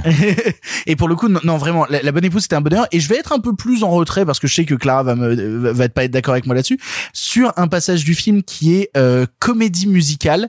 Et euh, vous savez que j'ai une passion pour les comédies musicales. C'est quelque chose Ah que bon? j'aime. Oui, oui, oui, un petit peu. Oui. Bah je te dis, je t'ai dit, j'ai- j'ai acheté Star 80. Euh, et Vraiment, tu l'as acheté. oui, il était à 2 euros. Et, euh, et Oui, pour le- il était quand même à plusieurs euros. Mais pour le coup, ouais, il y a un passage comédie musicale et je le trouve raté. Je trouve qu'il est en trop et, et je suis jamais contre de la comédie musicale. Euh, notamment, euh, moi, je me rappellerai toujours de- du passage comédie musicale d'Holly Motors où j'avais fait oh, vous faites de la comédie musicale soudainement quel bonheur euh, et j'étais vraiment très très très heureux. Mais euh, mais là, ouais, là, je trouve ça raté. Je trouve ça maladroit et je trouve que c'est un petit peu eh vous avez pas compris le message du film. Tenez, on vous le réexplique, on vous le surligne avec des gros guillemets. Donc voilà, si ce n'est ce passage-là qui est vraiment un détail dans le long métrage, voyez la bonne épouse, c'est très très bon et je vais laisser bah, le, le temps qui nous, nous reste à Clara. Euh, Clara, qu'est-ce que tu as pensé toi de la bonne épouse? Le temps qu'il nous reste. Euh, je trouve qu'il y a une règle absolue dans l'histoire de la vie, qui est que quand il y a une scène de comédie musicale qui a rien à foutre là, c'est beaucoup de joie. Euh, CF Ferris Bueller. Donc non, non, la fameuse scène de comédie musicale du film est effectivement dispensable, mais je trouve que c'est un supplément de joie et j'aime bien la joie. Ouais, mais elle est grossière quoi. Il y a tellement de choses grossières qui sont Voilà. des suppléments de joie. Merci, tu vois, parce que j'allais dire un truc Dont comme... la présence de Simon de, dans ce podcast. Par exemple. Euh, pour les autres trucs qui sont encore pas parlés du film, ça m'a fait crever de rire que dans les bandes annonces qui passaient avant le film, il y avait Fille de joie où Noémie Lovski joue une prostituée. Donc du coup, euh, maman et putain, enfin bonne sœur et putain vraiment dans le même quart d'heure. Quoi Et, Non, et- et ce qui est prononcé aussi dans le film. Cinematic Universe, Le Lovski Cinematic Universe quoi pardon Et en plus, en plus, c'est prononcé aussi dans le film. Il y a Simon qui vient de se cogner la tête contre la fenêtre. Euh, non, non, mais pour le coup, oui, c'est prononcé dans le film. euh, Maman et putain, je peux être les deux et je vous emmerde, quoi, tu vois. Absolument. Euh, donc, et je crois que c'est elle d'ailleurs qui le dit dans la fameuse scène de comédie musicale, non? Tout à fait. Ouais, ok. Vous avez déjà été très complet sur le film, donc je vais essayer de dire un tout petit peu autre chose. Il est vrai que moi, je n'avais pas envie de le voir parce qu'en fait, je n'avais vu que l'affiche, je n'ai pas vu la bande-annonce. Je n'avais vu que l'affiche et de l'affiche, je pensais qu'on était sur une version féminine des choristes. En fait, C'est vrai, un peu. hein. Je pensais vraiment que c'était un film à la gloire de machin, jusqu'à ce qu'il y a quelques jours, Sophie euh, m'explique un peu de quoi ça parlait, et là je me suis fait ah ben non, je vais le voir. Ah bah, et en fait, et j'ai été vraiment très très très agréablement surprise. Ça a été mon film de reprise de salle aussi. Euh, J'en ai À vu moi un autre à nous depuis. tous, en fait, Ouais. ici. J'en ai revu un autre depuis, mais en tout cas, euh, c'était le, c'était mon film de reprise de salle. Et il y avait, il s'est passé quelque chose de vraiment très joli. Vraiment, les gens hurlaient de rire dans la salle. On n'était pas très nombreux, on était au hall dans la salle 10, qui est une très grande salle. La salle n'était pas pleine du tout. Mais en fait, vraiment, les gens hurlaient de rire, et notamment à chaque fois que Edouard Baird ouvre la bouche, parce que tout ce qu'il dit et tout ce qu'il dit tombe un peu à plat et, et, et très cartoon. Vraiment, les gens, mais voilà, vraiment, il y avait des, des milliards d'éclats de rire hyper sincères. Et, et Edouard Baird qui est un bonheur hein, pour le coup. Euh, moi je tenais à dire que j'ai hâte d'avoir 50 ans et que Edouard Baird euh, me croise et essaye de m'arracher à un quotidien morose. Je crois que c'est mon rêve de vie, Mm. mon objectif de vie maintenant, que Edouard Baird m'emmène vivre euh, et, et passer des, En un bon moment. Alsace. Exactement. Voilà, Edouard Baird, si tu veux qu'on parte en Alsace ensemble un jour, c'est quand tu veux, où tu veux. Puis Edouard Baird qui a été déporté hein, quand même dans le film. Oui, totalement. Ah oui, Oh, d'accord, oui, parce que j'allais te dire, je, non, tu, je- Dans le film, Edouard Baird est un personnage qui revient, enfin qui est revenu de déportation. Ah, d'accord. Tu vois, donc euh, voilà. Euh, dans les trucs très intéressants, c'est un film euh, où il n'y a quasiment que des personnages féminins qui parlent entre eux de autre chose que de leur cum, qui parlent de mille trucs. Donc ça, c'est Alors, super et puis cool. justement, quand elles parlent de leur cum, elles en parlent différemment de ce qu'on a l'habitude de voir dans le cinéma. hein. Ouais, donc euh, tu vois quand c'est ce genre de film qui passe le test de Bechdel, euh, ça fait un peu mal au cul. Et euh, en fait, je voudrais euh, comment dire, je voudrais exposer au monde que ce film nous a révélé que que en fait euh, Fabienne, la mère de Sophie, est en fait Juliette Binoche. Elles sont la même personne. Il faut, il faut lui dire, ça va lui faire plaisir, parce que vraiment, moi j'ai passé le film à dire à la personne avec qui j'étais, Oh, on dirait trop la mère de Sophie. Vraiment, Alors que tout le monde toute sa vie l'a comparé à Sophie Marceau. Ouais, j'entends, mais alors vraiment. Sophie, il faut vraiment qu'on parle. Calme-toi. Sophie Schmarceau. Vraiment, ta rhum, c'est Juliette Binoche. Euh, là, mais vraiment, les Mais mimiques, pour, mais pour les toi, elle cheveux. a pas compris quand Junket chez les voir. Je fais maman, et elle a pas compris. Elle T'as encore fait ça Après, non mais Déjà, William Friedkin avait mal pris. Non, c'était Isabelle Huppert et c'est vraiment un autre contexte. Simon, il a voulu faire ça avec Juliette Binoche si ça a pas marché. Non. Tout ça pour Ça dire va, que ça va, ça va, ça va. Qu'est-ce que c'est un bracelet électronique euh, à côté d'un bon mot tout ça pour dire que à part le fait que j'ai passé le film à penser à ta mère, ce qui est bizarre, euh, le film est vraiment trop chouette et il faut vraiment le voir. C'est vraiment, tu sais, de de, de l'excellence divertissement populaire. Euh, Fait avec une jolie touche d'auteur. En avec de... une, jolie touche d'auteur et j'espère vraiment qu'ils vont tout défoncer au César parce que euh, il, il faut qu'ils défoncent tout au César. Voilà. Vous l'aurez compris, on a tous adoré La Bonne Épouse. Courez le voir en salle, les salles sont ouvertes. Et en parlant du fait que les salles sont ouvertes, il y a d'autres films à voir. On vous en parle d'un autre tout de suite, à savoir Nous les chiens. C'est curieux, ils n'ont pas la même odeur que d'habitude. Bien sûr, c'est du caca de chevreuil. C'était délicieux. En avant Nos humains nous ont abandonnés. Ils te pourchasseront où que tu ailles. Ça a l'air beaucoup trop dangereux. Si nous unissons nos forces, On peut gagner. il faut qu'on trouve notre place dans ce monde. Nous les chiens, film d'animation sud-coréen, nous raconte l'histoire de Mungshi, un chien toujours tout trouillon, abandonné par son maître dans la forêt.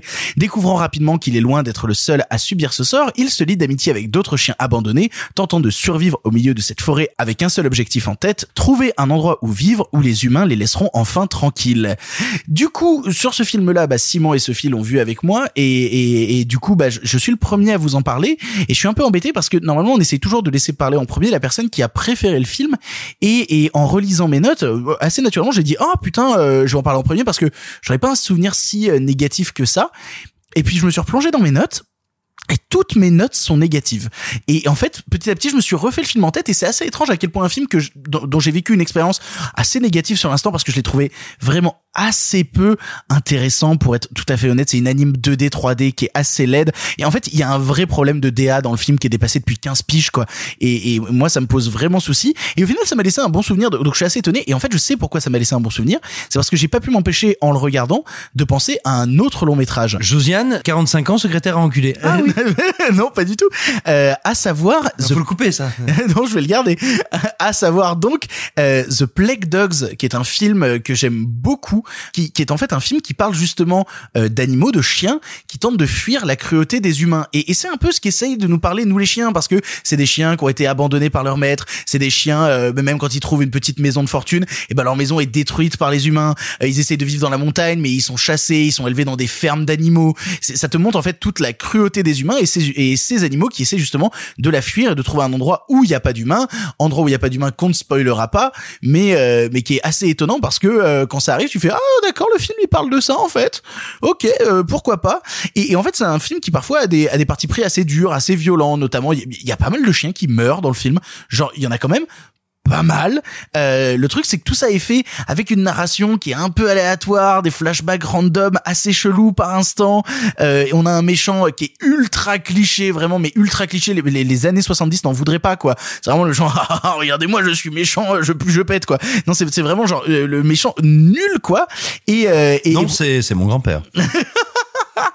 et pour le coup, voilà, il- en fait, c'est parfois mal écrit, souvent même mal écrit, même dans les dialogues. Il y a quand même un chien à un moment qui dit qu'il fait du taekwondo. Et, euh, et quand c'est arrivé, j'ai fait ah bah mince alors euh, qu'est-ce qui nous arrive? C'est toujours mon grand-père. et, et mais en même temps, il, il essaye d'avoir un parti pris euh, parfois vachement plus adulte, de sujets un peu plus matures. Notamment, j'aimerais dire que l'autoroute c'est double peine. Euh, si vous avez vu le film, vous le comprendrez. Alors je peux dire la même chose, mais je sais pas si on parle du même truc. Et, et pour le coup, voilà, si je ne devais vous conseiller qu'un film en fait à la sortie de Nous les chiens, en fait c'est le film qui fait que j'en ai un bon souvenir et parce que j'ai pensé à un autre film en voyant Nous les chiens, c'est The Plague Dogs. Plongez-vous dans ce film-là qui parle de deux chiens qui fuient un, laboratoire de tests sur les animaux et qui vont se lier d'amitié avec un renard pour essayer de fuir justement ces humains qui essayent de les retrouver parce qu'en fait les chiens ont la peste et, euh, et c'est passionnant, terrifiant, bouleversant. C'est un superbe film d'animation pour adultes que je conseille vraiment et qui est vraiment beaucoup beaucoup mieux que Nous les chiens. euh, Non mais moi aussi la prochaine fois que je ferai la critique d'un film que j'aime pas, en fait je parlerai d'un autre film que j'aime bien et qui m'a fait penser, c'est vachement plus pratique. Non mais en fait, J'ai pas aimé Balle perdue, mais euh, Indiana Jones Mais et d'ailleurs les 3, Avengers de attends, l'Arche d'ailleurs perdue, 3 c'est vachement mieux, je vais vous expliquer pourquoi en 45 minutes. non non mais là c'est vraiment la même thématique, c'est pour ça que je me permets d'en parler. Regardez l'île aux chiens, enfin en vrai. euh, Voilà c'est ça. Euh, Oui mais c'est un peu comme l'île aux chiens aussi. Bah moi ça m'a fait penser à ça, mais. euh, Mais pour le coup, voilà, euh, c'est euh, un peu raté et c'est un des films qui, euh, dans les nouvelles sorties, a le plus de copies en salle. Donc vous avez peut-être une chance d'emmener euh, voir peut-être votre enfant euh, euh, et, et euh, Votre chien. euh, et vous, vous faites comme vous voulez. Euh, toi, Simon, tu l'as vu, nous les chiens, tu en penses quoi? Alors je l'ai vu, je vais pas m'étendre dessus pour une raison toute bête. Euh, déjà, premièrement, comme tu l'as dit, c'est un des films qui sort avec la réouverture des salles. Je n'ai aucune envie d'être et je l'assume tout à fait. Hein, on peut, on peut ne pas être d'accord avec moi, mais je n'ai aucune envie d'être violent avec un de ces films qui va se battre pour essayer d'exister à la sortie des salles. C'est parfaitement discutable comme point de vue critique. Se, se battre contre pas grand-chose. Il y a que deux films en salle pour Non, enfants. il y a- Il y a en avant. euh, Stop. Il y a 70 films qui sont dans les salles à la sortie des salles. C'est très compliqué. Tout le monde galère, tout le monde se bat. Donc c'est difficile et j'ai, voilà, j'ai pas envie d'être très violent. Moi, je te dirais un truc tout bête. Graphiquement, d'un strict point de vue de style, de patte, de véritablement de, De direct. c'est des chiens. Merci. En gros, si je veux, comme la direction artistique ne m'attrape pas, j'ai beaucoup de mal à me passionner pour le film. Mais oui, je suis d'accord, ces thématiques sont intéressantes. La manière dont il les agence est intéressante. La dureté ou euh, oui, c'est ça, la dureté avec laquelle il traite ses personnages est aussi un élément qui est plutôt pertinent et, euh, et plutôt fort. Mais à partir du moment où, quand je regarde le film, ça ne m'excite pas, j'ai beaucoup beaucoup de mal à me projeter dedans. Et, et voilà, j'en dirai pas beaucoup plus parce que j'ai pas envie de m'acharner dessus. En revanche, je suis d'accord avec toi. The Plague Dogs, c'est un immense film, un très très très grand film sur notre rapport aux animaux, notre rapport à la cause animale et ce que c'est que le bien, ce que c'est que le mal, ce que c'est que la survie. Il reste donc Sophie. Sophie, est-ce que tu as euh, un bon mot pour euh, nous les Bah, chiens? pas vraiment parce qu'en vrai euh, j'ai pas fini le film et euh, j'ai quand même préféré regarder un épisode de Snowpiercer à la place de finir le film donc Tu as préféré regarder un épisode de... Mais alors tu déconnes. J'ai préféré mater un épisode de Snowpiercer alors que c'est vraiment pas bien. ouais je sais C'est vraiment pas ouf. C'est vraiment pas ouf. C'était c'était la tagline de- du film Bully Bill, un film de ouf. C'est vrai, putain, le film Boulet Bill, c'était c'est un film de ouf. Vous pensiez que Marc était un cinéphile euh, Averti. élitiste? Pas du tout. pas du tout. Marc est un cinéphile euh, Ah, je masques gays. un cinéphile qui ne lâche rien, un cinéphile qui des fois fait ouf, qui des fois gratte à la porte, un cinéphile qui est ton fidèle compagnon. Pourquoi Désolé. cette imitation d'Edouard Baird là maintenant?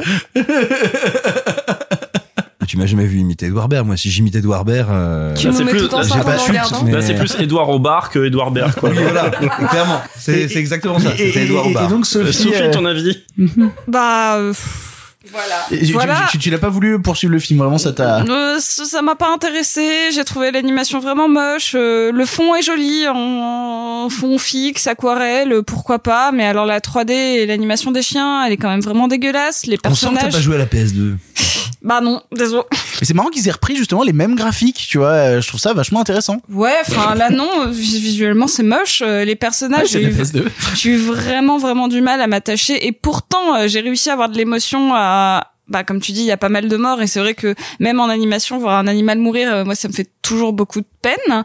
Mais euh, mais, mais L'autoroute, on a dit, c'est double peine. c'est double peine et c'est double pleur aussi. Enfin, vraiment, ça m'a fait, mais ça m'a rendu très très triste parce que, euh, bah, mais juste, c'est forcé en fait. C'est vraiment de l'émotion forcée pendant tout le film. Enfin, tout le film de ce que j'en ai vu, donc les trois quarts. Et puis après, je me suis dit, bon bah tant pis. Et on me l'a raconté la fin et je me suis dit, ah ok, bah c'est pas grave. Euh, et en même temps, euh, je- ça me gênerait pas d'em- d'emmener un mon petit neveu le voir. Enfin, en vrai, je, je trouve pas que ce soit un. Alors, il un- faut il faut préciser que, Sophie déteste son petit neveu et nous dit souvent celui-là celui-là franchement je le mets avec le clébard dans le sac en toile de jute et je te le nique dans le lac. Mais c'est pas vrai. Peut-être un jour il sera en âge de nous réécouter et il va faire des, de la psychothérapie pendant très longtemps à cause de toi. C'est pas gentil. non, mais euh, vraiment, je trouve ça assez médiocre.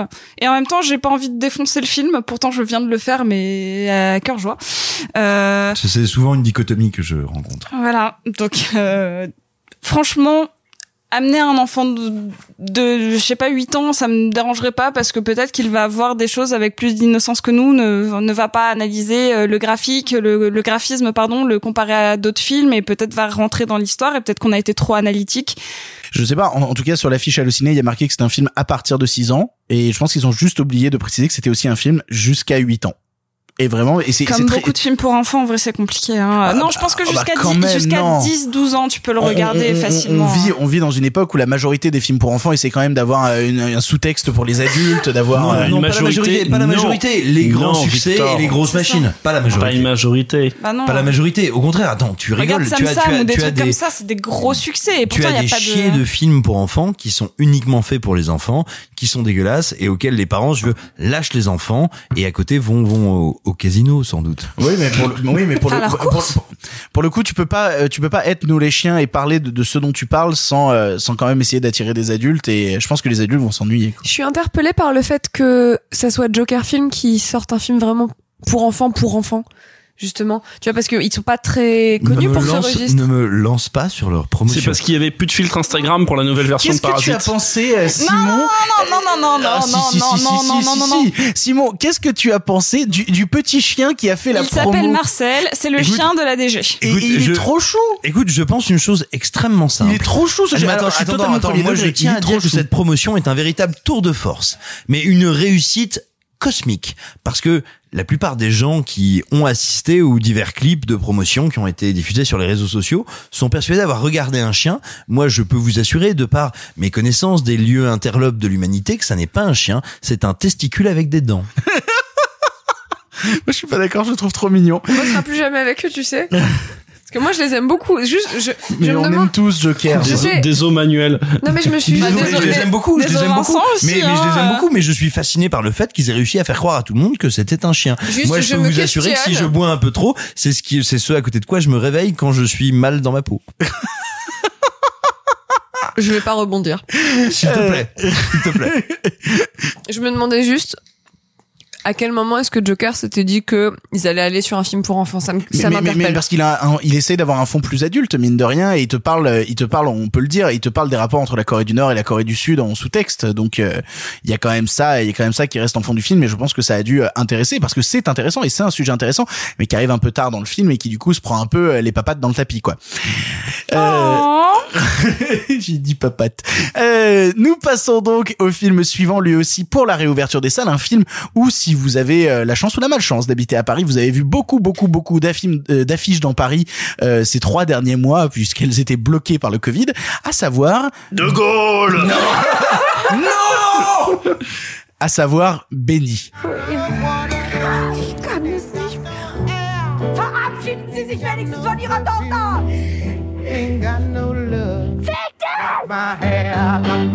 Verlieh die nötige Distanz. Ist das jetzt Ihr Ernst? Diesmal muss es klappen, ja?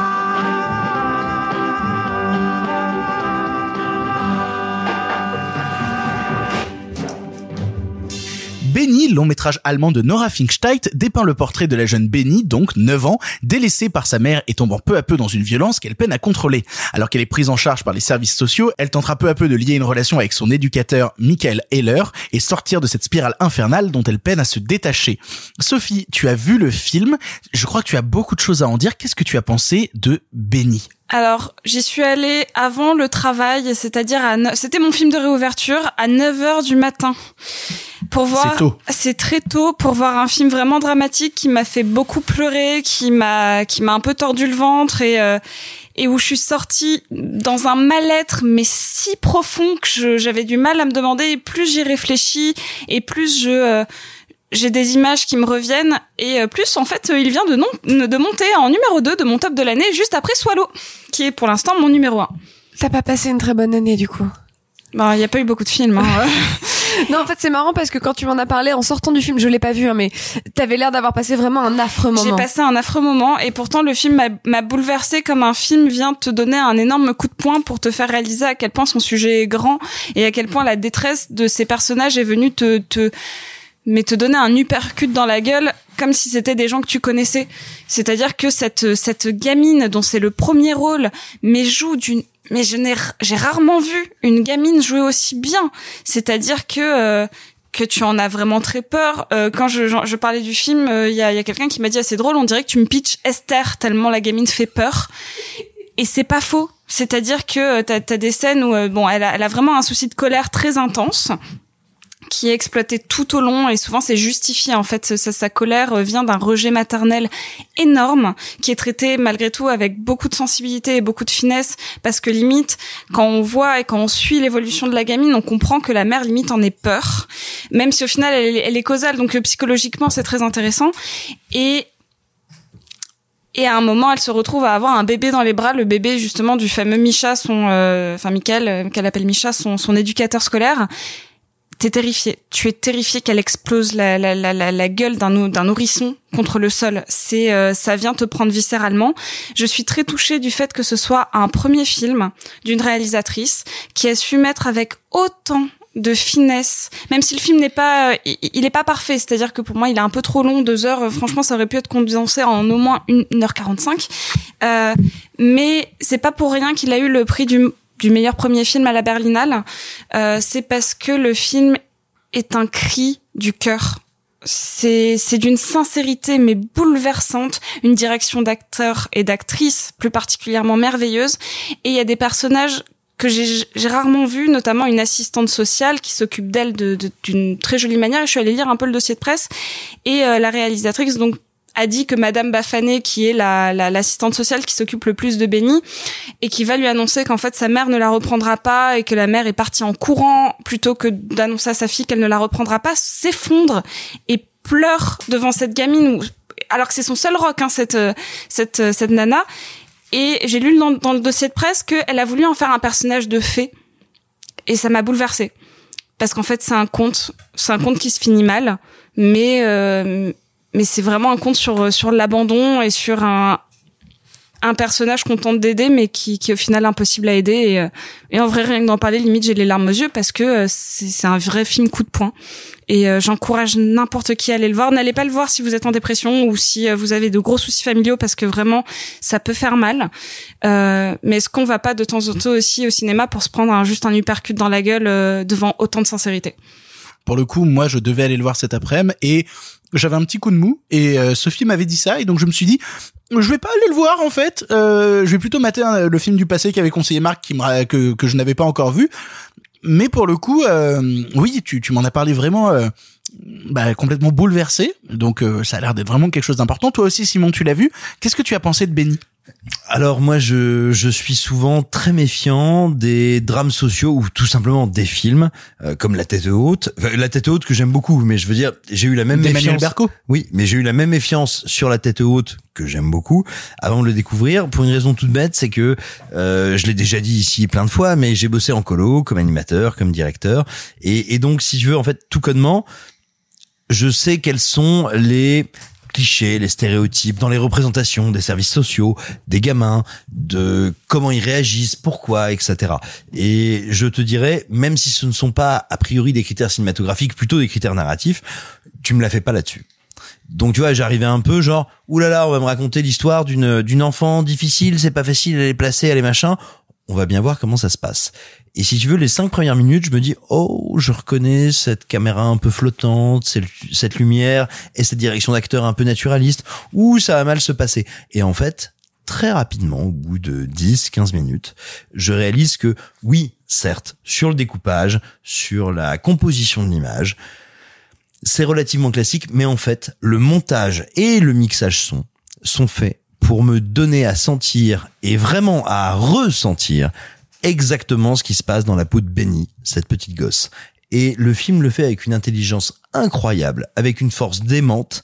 Et véritablement, c'est un film qui a une puissance émotionnelle ravageuse parce qu'il te donne à voir et à sentir ce que ressent cette gosse. Ça, à la fois ses élans, à la fois sa colère, combien sa colère met à bas le système qui est en face d'elle. Et, est ce que je trouve le titre original c'est System Breaker, system, le System Crusher. Euh, system Crusher, c'est ça. Et, et ce que je trouve magnifique dans le film, je suis pas tout à fait d'accord avec toi quand tu dis qu'il se termine mal. Oui, bien sûr, dans une certaine mesure, il se termine mal. Mais je te dirais en fait, pour moi, c'est un film qui te dit un système même le mieux intentionné du monde, s'il ne peut pas fournir d'amour, ne peut qu'être détruit et que s'écrouler. Et c'est ça l'histoire de cette gamine. Elle est pas face à des gens mal intentionnés, elle est pas face à des salauds, elle est face à des gens qui veulent la gérer. Et à aucun moment face à des gens qui veulent l'aimer. Et ça ne peut qu'aller à l'apocalypse. Et, c'est drôle, hein, parce que, enfin, c'est drôle, non, mais euh, la- l'assistante sociale et l'assistant euh, scolaire, les deux sont à, la- à cette limite de, on, on veut lui donner de l'amour, mais techniquement on ne peut pas parce que sinon on est obligé d'abandonner son dossier. Alors après, alors après, je te dirais, c'est aussi un truc qui est très allemand. C'est-à-dire que si tu veux, pour avoir des amis à Duxp et oui, et pas mal de copains qui travaillent dans ce secteur-là, c'est aussi quelque chose de très allemand, de très. euh, il faut. Le film est brillant, hein, j'adore le film. Il faut pas croire quand tu vois le film qu'il est très représentatif de ce qui se passe en Europe. Il est très représentatif de l'Allemagne. Euh, mais mais pour le coup, il te montre quelque chose que je trouve assez passionnant et je te dirais presque un peu optimiste. C'est-à-dire que c'est très bien de gérer des mômes si tu ne leur donnes pas de l'amour, il ne peut rien se passer sinon l'apocalypse.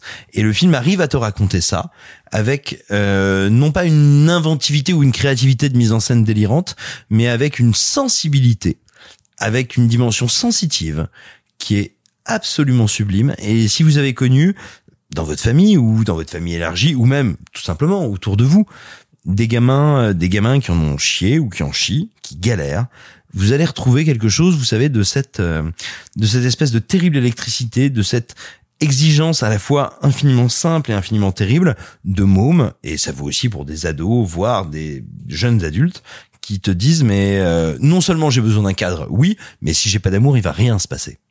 Et le film arrive véritablement à capturer ça. Il le fait magnifiquement. Les interprètes sont incroyables absolument incroyable. Euh, pour moi, voilà, ma limite du film, je te dirais, c'est que je trouve la photo pastel, quasiment surréaliste, sublime. Je trouve l'interprétation incroyable, le montage et le mixage démentiel. Ma petite limite, c'est que la mise en scène me semble un peu plus fonctionnelle. Mais vraiment, c'est un très beau et très grand film. Et vous savez quoi? Vous avez des potes euh, qui sont euh, animateurs, directeurs de colo, profs, instit ou éducateurs spé. Et, et vous vous dites, je, ouais, je- j'entends ce qu'ils me disent, mais je suis pas sûr de comprendre regardez le film, il va vous donner à comprendre, il va vous donner une matière humaine à digérer qui est absolument passionnante et très juste. De la matière humaine à digérer. Moi, je trouve ça On ne passe pas beau. tous les mêmes samedis soirs. Vous l'aurez compris, Benny est un film qui a bouleversé Simon et Sophie ici présents. Nous vous encourageons à aller le voir. Il ne nous reste plus qu'un seul film concernant euh, cette ressortie des salles parce que oui, il y a plein d'autres films dont, vous en- dont nous vous avons déjà parlé. Déjà, la quatrième et la cinquième émission, ça semble si loin, mais c'est des films qui sont encore en salle, notamment euh, De Gaulle, euh, notamment, euh, notamment Vivarium, notamment En Avant. Euh, tous ces films-là, on vous en reparlera pas, on vous laisse vous rediriger vers les anciennes émissions, mais il nous, il nous en reste un dont nous ne vous avions pas parlé à l'époque, à savoir Radioactive. The question can be raised whether mankind benefits from knowing the secrets of nature. I have been haunted my entire life trying to understand the impossible. This is my fight, and I will win it.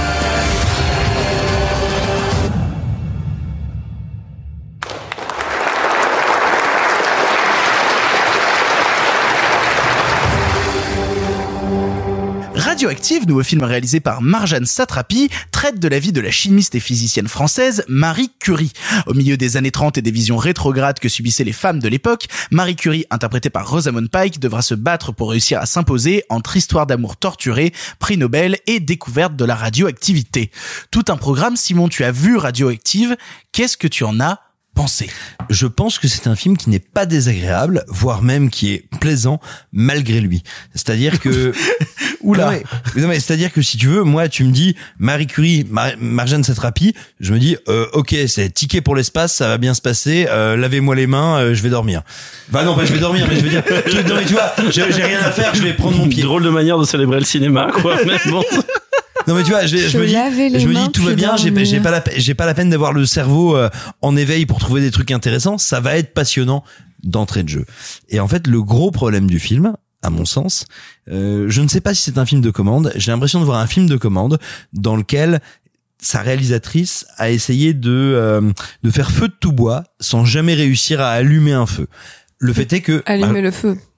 Oh oui. Le fait est que Mhm. Marjane Satrapi a un talent infinie et qu'elle arrive à aboutir à un film qui est agréable à suivre, qui est très bien interprété et qui et qui fonctionne, j'ai envie de te dire, et qui fonctionne, tu vois, comme euh, voilà, comme un film pas déplaisant, un peu documentaire sur euh, sur l'intéressé, mais à mon sens, il y a deux pistes dans le film qui ne sont pas tout à fait explorées et qui auraient pu être passionnantes. C'est le fait que ça soit un film et ensuite c'est le fait que ça soit bien. Pardon. c'est vrai. Sache une chose, c'est que je t'aime quand même. Euh, mais c'est un peu vrai, Non, en hein. fait, si tu veux, Je- dès, qu'elle sort, je vais m'énerver, hein. dès, dès qu'elle sort du simple biopic, dès qu'elle commence à aller sur des visions un peu surréalistes, un peu machin, un peu bizarre, genre, je, en gros, il y a dès- 3 fois 40 secondes dans le film. non mais attends, attends, je, je- je n'en ai pas. Oui, fini. et c'est les meilleurs moments du film. Attends, c'est con, ça dure en deux gros- minutes. En gros, si tu veux, dès qu'elle Comme commence, Sim. 40 secondes, 40 À secondes, chaque fois, ça, pardonne-moi. à chaque fois, ça réduit. Alors, Non, ça dure 2 minutes, c'était que ça dure 2 d'ici Ah la non, minutes. mais excuse-moi, d'ici la fin de 40 l'année, on est secondes, certainement hein. pas. Je, euh, attends, j'ai la prétention de durer deux minutes de bonheur. Et certainement pas 40 secondes de patience. Et que je n'oublierai jamais. Ce sera, ce sera ton épitaphe, deux minutes de bonheur. Et certainement pas 40 secondes de patience. Poursuivez. Et c'est ça. Et au moins, comme ça, les gens mettront deux minutes à le lire. Mais Je ne vais rien couper. c'est ce que, c'est ce que j'ai dit à Clara. Et c'est le moment où elle m'a dit, mec, les blagues que je vais faire, t'as pas idée. Bref. Et surtout qu'en plus, du coup, la mère de Sophie écoute l'émission, vu qu'on a parlé d'elle pendant 15 minutes avant, vraiment, je suis Coucou. Juliette Binoche, je suis trop fan. Moi aussi. Putain, la pub pour Trésor, vous étiez magnifique, madame la maman de Sophie. Poursuis. Et donc, les moments où le film part dans des délires un petit peu surréalistes, qui sont entre le From Hell d'Alan Moore et, et vraiment, tu vois, des espèces de, de vision de l'extérieur, de vision de l'au-delà, presque on pourrait dire des réinterprétations du de la lettre de suicide d'Oppenheimer à savoir je suis devenu la mort le destructeur, le destructeur des mondes gueule. là là tout d'un coup là tout d'un coup c'est intéressant mais de même les moments où elle dit tiens moi j'ai pas envie de raconter l'histoire d'une femme qui galère au milieu des hommes pour s'imposer j'ai envie de raconter l'histoire d'une femme qui a un affect et une sexualité différente et qui va les faire vivre là ça là c'est passionnant le gros problème Ça a pas sa place dans le film. Attends, laisse-moi terminer. Le gros problème, c'est que tu sens qu'elle ne peut pas ou ne veut pas donner la focale là-dessus et que ces choses-là ne sont que de temps en temps des petites sorties dans le film. Et au final, tu as un biopic très sage, pas très intéressant. Ultra convenu. Non mais attends, ultra convenu, Banal. mais pas désagréable à suivre Banal. et avec quelques sorties quelques sorties de route intéressantes. Mais voilà en revanche en revanche je ne le considère pas comme un film raté parce que mais comme le disait tout à l'heure comme le disait tout à l'heure Marc sur euh, Kenak Braguette euh, et ben tout simplement je reconnais l'autrice.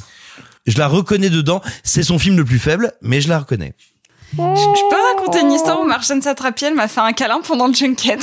en fait, tu parlais de son film le plus faible. Je lui ai juste dit, euh, au fait, il faut à tout prix que je vous dise. Et j'ai senti dans son regard euh, les yeux se lever pour dire, elle va encore me parler de Persepolis. Et je lui dit, j'adore The Voices.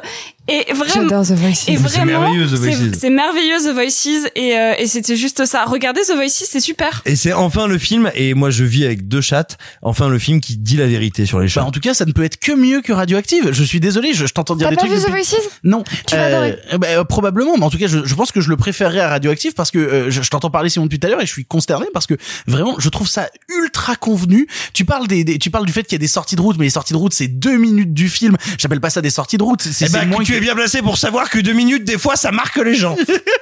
Non mais pour le coup, c'est un c'est un pseudo rise and fall mal branlé où on te fait du symbolisme à deux roubles qui sert à rien où justement tu, tu disais oui elle a pas le temps elle sait pas ce qu'elle veut enfin elle sait pas choisir ce qu'elle va raconter mais au bout d'un moment ce serait bien que le film fasse un choix parce que du coup il raconte rien tous les personnages sont insipides à chaque fois qu'ils essayent de lancer des thématiques ça marche pas toutes les parties science du film ne fonctionnent pas et en plus de ça j'ai du mal à m'accrocher au personnage principal de Marie Curie parce que pendant les 40 premières minutes du film je suis désolé hein, je parle du personnage C'est encore une une fois conne. c'est une sale conne C'est pas vrai Oh, si. Non, justement, justement, parce qu'elle ne correspond pas à, à cette idée qu'on a, mais qu'on a intégrée, euh, que même nous qui pouvons être tout à fait sensibles comme c'est à- aux questions de féminisme. Non, justement, c'est de se dire que justement, un être que- humain doit pas être désagréable avec les Non, gens c'est que ce personnage, c'est que ce personnage et cette femme, et cette femme indépendante, et cette femme intelligente peut être une sale conne. Et il y a des moments où elle est terrible, Oui, mais, impitoyable. oui, mais, mais je juge pas le personnage sur le fait que ce soit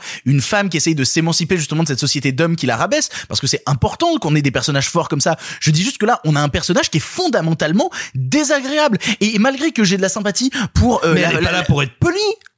Ah, bah, elle est pas là pour être intéressante non plus.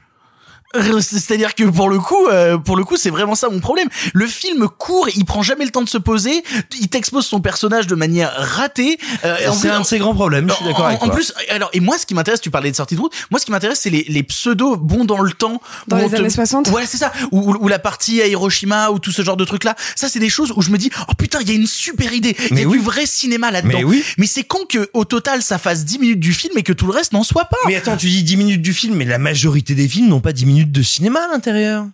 Et ah, c'est un constat si dur sur notre époque et si vrai. Et mais mais mais, vo- mais voilà, moi j'ai du mal avec ce C'est film un qui film qui n'est pas un film abouti, qui n'est pas un Si film dur, réussi, si vrai, mais si ces bon. moments de cinéma sont si durs, si vrais. Oui, mais, mais alors c'est- c'est con parce que tu vois, j'aurais adoré qu'il y ait un court métrage de 15 minutes où on voit les conséquences de la découverte de la radioactivité sur le monde et où on garde que les passages qui sont justement des extrapolations dans le film et où toute la partie où on a à la fois son combat dans la science et son histoire d'amour saute parce que c'est alors, ça peut être super intéressant, mais dans le cas précis de ce film, ça ne l'est pas. Ça ne l'est juste pas et tu t'ennuies profondément en attendant le moment où le film va faire sa nouvelle digression. Et quand il fait sa nouvelle digression tu fais ah enfin ça m'intéresse. Parce que tout le reste c'est tellement mal foutu et c'est con parce que c'est accompagné d'une musique que je trouve plutôt réussie. Je trouve la musique de Radioactive, Absolument. voilà, je trouve la musique de Radioactive vraiment réussie et la photo pas dégueu. Mais dans l'ensemble, et, et encore, putain, il y a quand même un côté numérique qui est vraiment fadasse par instant. Mais mais mais c'est un film qui m'a énervé parce que euh, je vois tellement de bonnes idées à l'intérieur. Je vois tellement de choses qui pourraient être intéressantes, et qui pourraient donner un grand truc de 30 minutes que en une heure et demie, Mais Victor, ça me fait on est on est d'accord. Il y a, il y a, y a d'énormes problèmes dans le film et c'est un film qui ne choisit pas. Mais je trouve que pour quelqu'un qui a le Blu-ray d'Ala 2, tu es dur. C'est pas, c'est pas bien de juger les gens sur leur Blu-ray Tech. C'est très très mal ce que vous faites ici, Simon Et Rio. bah maintenant, tu sais pourquoi tu viendras jamais chez moi. L'argument, l'argument ad Blu-ray-tum. Et du coup, je me tourne vers euh, Clara. Clara, départage-nous. Tu es Team Simon ou Team Victor dans cette affaire? Ou Team, ou Team. Bah, c- à la semaine prochaine. C'était, pardon, le cinéma. Euh, je suis furieuse. Ah, merci. Je suis furieuse contre ce film. C'est-à-dire que euh, plusieurs amis m'avaient dit c'est pas bien. Et moi, j'étais genre, non, non, attendez, vous êtes défoncés. euh, Enfin, Marjane Satrapi, un film sur Marie Curie avec une interprète comme Rosamund C'est un Pike. boulevard. Non, mais la, la, la boulevard. promesse. Non, est c'est pas un boulot, c'est dur les biopics, mais désolé. Bien sûr, bien sûr, bien sûr. La promesse est incroyable. C'est-à-dire une des femmes réalisatrices les plus intéressantes de sa génération. Oui. Euh, tu vois, qui est vraiment genre, euh, qui est loufoque, qui est, qui est aventureuse, tu vois, sans le Et puis imprévisible. Enfin, tu vois, chacun de jusqu'à présent, chacun de ces films nous ont. qui fait, qui fait un biopic sur, à ma connaissance, il n'y a pas de biopic de Marie Curie. Je hein. vais pas retrouver le titre, mais il y en a eu un euh, il y a il y a il y a deux ans avant, un espèce de film mi-arte, mi-machin. euh, Moi, je des pousserais les vis un peu plus loin, mais il n'y a pas beaucoup de biopics sur les scientifiques en général. Il y a, y a... euh. Non, non, bien sûr.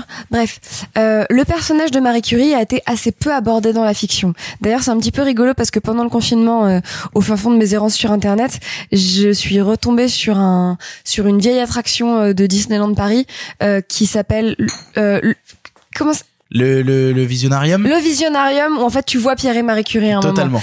Euh, Tu t'es tourné vers moi parce que je suis spécialiste Disneyland autour Bien de cette sûr, table. absolument. Super. Ça me Euh, va. sponsorisé ça, Peugeot. ça rouvre le 15 juillet. J'ai Ouais, trop mais hâte. on y sera le 15. en plus, j'adore le Paris 1900. Le Paris euh, fin fin fin 1800 début 1900, c'est vraiment une période que je trouve incroyable de part et d'autre de l'expo universelle, tu vois. Bah, Tout le ce- Paris syphilis. Donc là pour l'instant, je me contiens, mais vraiment je suis mais furieuse qu'on n'ait pas eu droit à ce film-là. C'est-à-dire que, en plus, on est dans une époque où on a une vraie réflexion sur qu'est-ce qu'on a envie de montrer aux jeunes filles pour les inspirer, sur le fait qu'il n'y a pas assez de représentation féminine intéressante. Là, ça aurait pu être une représentation féminine majeure, majeure. Qu'est-ce qui s'est passé? La, la bonne épouse au final. hein. Non mais, Qui produit le film? Je sais pas. C'est français, c'est américain Ah, c'est Studio Canal. Studio Canal. Qu'est-ce qui s'est Donc passé c'est un peu français. C'est non mais voilà, on aurait pu avoir. C'est une copro, mais ce que je veux dire c'est que voilà, on aurait dû avoir là une représentation féminine majeure. Ce film-là aurait dû susciter des vocations de centaines de milliers de petites filles pour faire de la chimie. C'est un scandale, c'est un gâchis monumental. En plus, lui filer comme cum le mec qui joue Darcy dans Orgueil et préjugés et zombies. Qu'est-ce qui s'est passé? Qu'est-ce qui s'est passé? Je suis furieuse. C'est-à-dire Que on en a vu des merdes hein, pour le podcast. Oui. On en a vu. Hein. Je me suis fâchée déjà. Mais là, vraiment, je suis furieuse parce que vraiment, c'est une occasion manquée. Qu'il aurait vraiment dû se passer quelque chose. Je suis furieuse. Qu'est-ce qui s'est passé?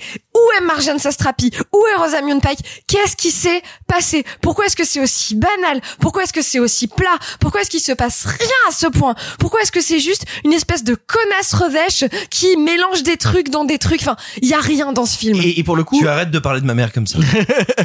et pour le coup, on, on, on en parlait, mais au final, les passages les plus intéressants du film sont ceux où il n'y a pas Marie Curie. Mais putain, oui, ça aurait dû être, ça aurait dû être un en- moment important de l'histoire du cinéma. J'exagère un peu. Ça aurait dû être un moment important de la représentation des meufs au cinéma. Et là, on a juste une espèce de merde qu'on aura tous oublié bientôt. Je suis furieuse. Un biopic sur une femme à nous conseiller? Alors, paradoxalement, Joy de David O. Russell. Qui est un film qui te donne envie d'aller changer le monde. Bref, laisse-moi Ah non, réfléchir qui me donne envie d'aller changer le cinéma. Laisse-moi tranquille. Euh, bah, je vais réfléchir cinq minutes. Mais ce que je veux dire, c'est que putain, qu'est-ce qui s'est passé? Qu'est-ce qui s'est passé? Le film est banal, le film est froid, le film est mou. Ils arrêtent pas de faire des vannes sur si on prend une hypothèse. Du coup, c'est un enfer. Oui. C'est un Les enfer. parties sciences sont ultra ratées. hein. Bref, donc voilà, je suis furieuse et je réfléchis à ce biopic de meuf et tout à l'heure au milieu d'autres trucs, je vais dire ah Et, et on en parle de Anna Taylor- euh, Taylor-Joy qui passe une, une tête à, à la fin du film.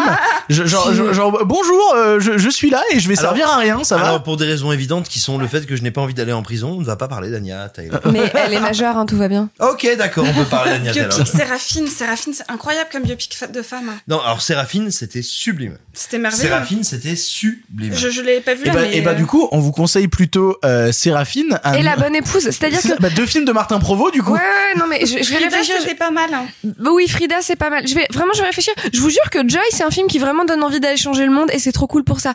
La question n'est pas, la question n'est pas est-ce que c'est un grand moment de cinéma. Moi, c'est un film qui m'a donné envie de me lever et d'aller changer le monde. Euh, si, il y a eu un, il y a eu un biopic pas mal sur euh, RBG sur Ruth Bader Ginsburg. Bref, sur la sur la juge américaine avec en fait là comme j'ai pas du tout préparé, c'est nul, mais il y a eu un biopic pas mal et en même temps il y a eu un documentaire qui est sorti en même temps sur RBG qui sont cool et je vais réfléchir à d'autres trucs de biopic cool. Si, j'ai, j'ai, il y a un super biopic croisé qui est un documentaire sur deux femmes cascadeuses, ça s'appelle Double Dare, c'est sur Jenny Hipper qui était une des premières femmes cascadeuses en Occident qui doublait Wonder Woman, qui était donc la doubleuse de l'actrice de Wonder Woman s'il vous plaît, Euh, Linda Blair. Oui, euh, je, je, je, je, la- Je l'ai plus, je l'ai plus. C'est un biopic croisé avec sa rencontre avec Zoé Bell quand Zoé Bell en fait vient de finir Xena. Zoé Bell qui est donc la doubleuse cascade de Tarantino principale qui doublait Uma Thurman dans Kill Bill et qui donc en fait elle sort de Xena parce que c'est elle qui doublait Xena. Elle a plus de taf, elle arrive à Hollywood et elle passe les castings pour Tarantino. Donc si vous voulez un super biopic sur des meufs, regardez Double Dare qui est un biopic croisé sur des femmes cascadeuses. Et si je puis me permettre, un, j'ai envie de dire un biopic en creux sur les femmes, c'est Augustine. Augustine qui est qui est un, un film absolument passionnant d'Alice Vinocourt. Officiellement, c'est un film sur Charclot, euh, Charclot donc qui euh, est euh, ce psychiatre qui va travailler sur ce qu'on appelait à l'époque l'hystérie, qui était une conception, euh, enfin une maladie une maladie mentale purement féminine. Et en fait, ce qui se passe, c'est que Et donc des meufs qui avaient envie de baiser hein, globalement. non mais, non mais surtout, globalement, c'est que l'idée de ce film, c'est que lui, évidemment, est dans l'erreur, évidemment, est dans une représentation du féminin et de la femme qui est fausse, qui est folle, et ces femmes vont l'utiliser et vont l'utiliser pour s'en sortir et s'émanciper. Et alors, c'est un film qui est volontairement très trouble, très ambigu. C'est un superbe biopic et sur lui, c'est-à-dire que c'est pas non plus un film à charge, c'est pas un film où on te dit "Oh, quel salaud" parce qu'il est replacé dans son époque et on te montre en quoi oui, à l'époque, il était pas non plus déconnant que ce type-là pense ça et en même temps à quel point ces femmes-là sont fortes pour détourner ses concepts, détourner ses pensées. Augustine d'Alice Vinocourt, c'est un film sublime avec euh, et c'est vraiment un des plus grands rôles de Vincent Lindon dont on parle souvent. C'est un film immense. Et pour le coup, je me rends compte que même euh, Judy qu'on avait vu pour l'émission, je trouvais que c'était un film sur un portée de femme qui était plus intéressant que Radioactive. Donc euh, on va enchaîner avec euh, quelque chose d'un peu plus rigolo parce que euh, voilà maintenant c'est devenu l'habitude et ce sera l'habitude pendant toute la diffusion de la saison 1 puisqu'actuellement est diffusée la série Snowpiercer. Euh, avec Sophie, on continue de regarder Snowpiercer euh, toutes les deux, enfin toutes les semaines et en- Ouais, c'est dur. Et en deux secondes, on va vous faire euh, le point Snowpiercer. Jingle pourri, s'il vous plaît.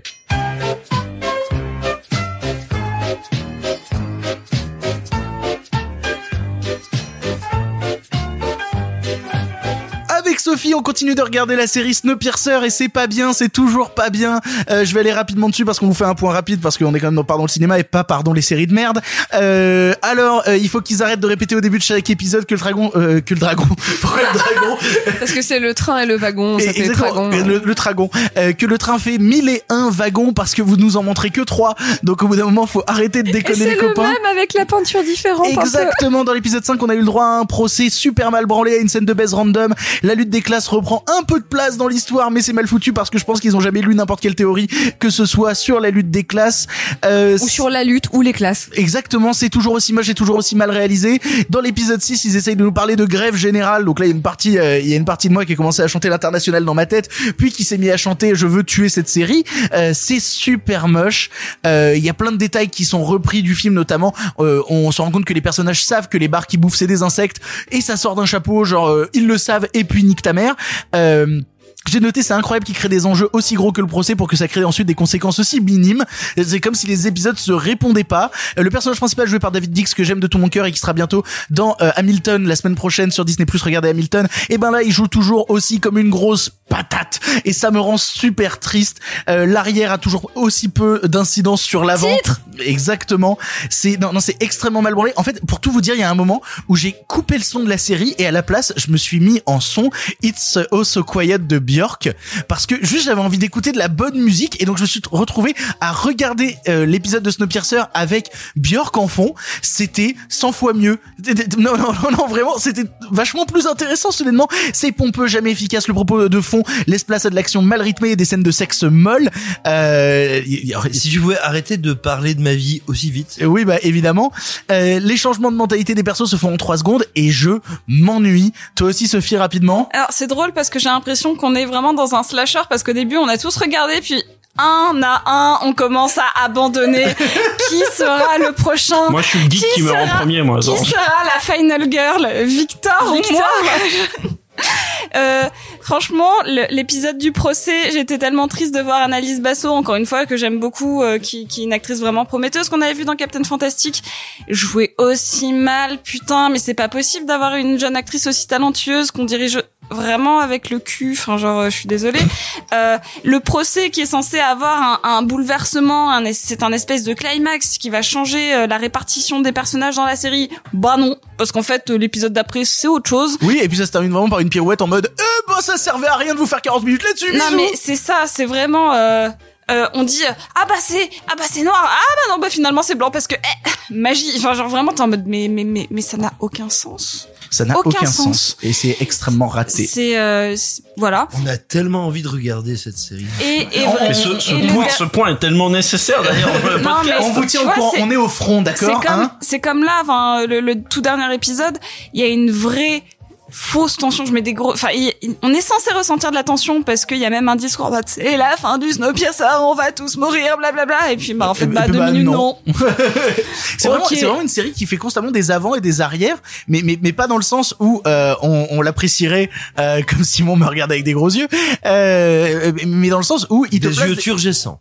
Exactement. Il te place des enjeux et puis il te dit en fait ça sert à rien. Et puis euh, retour à la situation initiale et c'est ça, tout n'a le temps. ça n'a toujours pas progressé. C'est triste, c'est chiant, c'est euh, C'est un peu douloureux. Et on continue de regarder mine de rien. Mais mais, mais attends, euh, je- C'est quoi je- cette obsession morbide qu'on est en je train de refuse de me dire que j'ai déjà passé globalement quoi, euh, quasiment 6 heures de ma vie devant ça pour pas savoir jusqu'où ils vont aller dans le Alors mauvais. qu'en 6 heures, t'aurais pu regarder la roue, tu vois.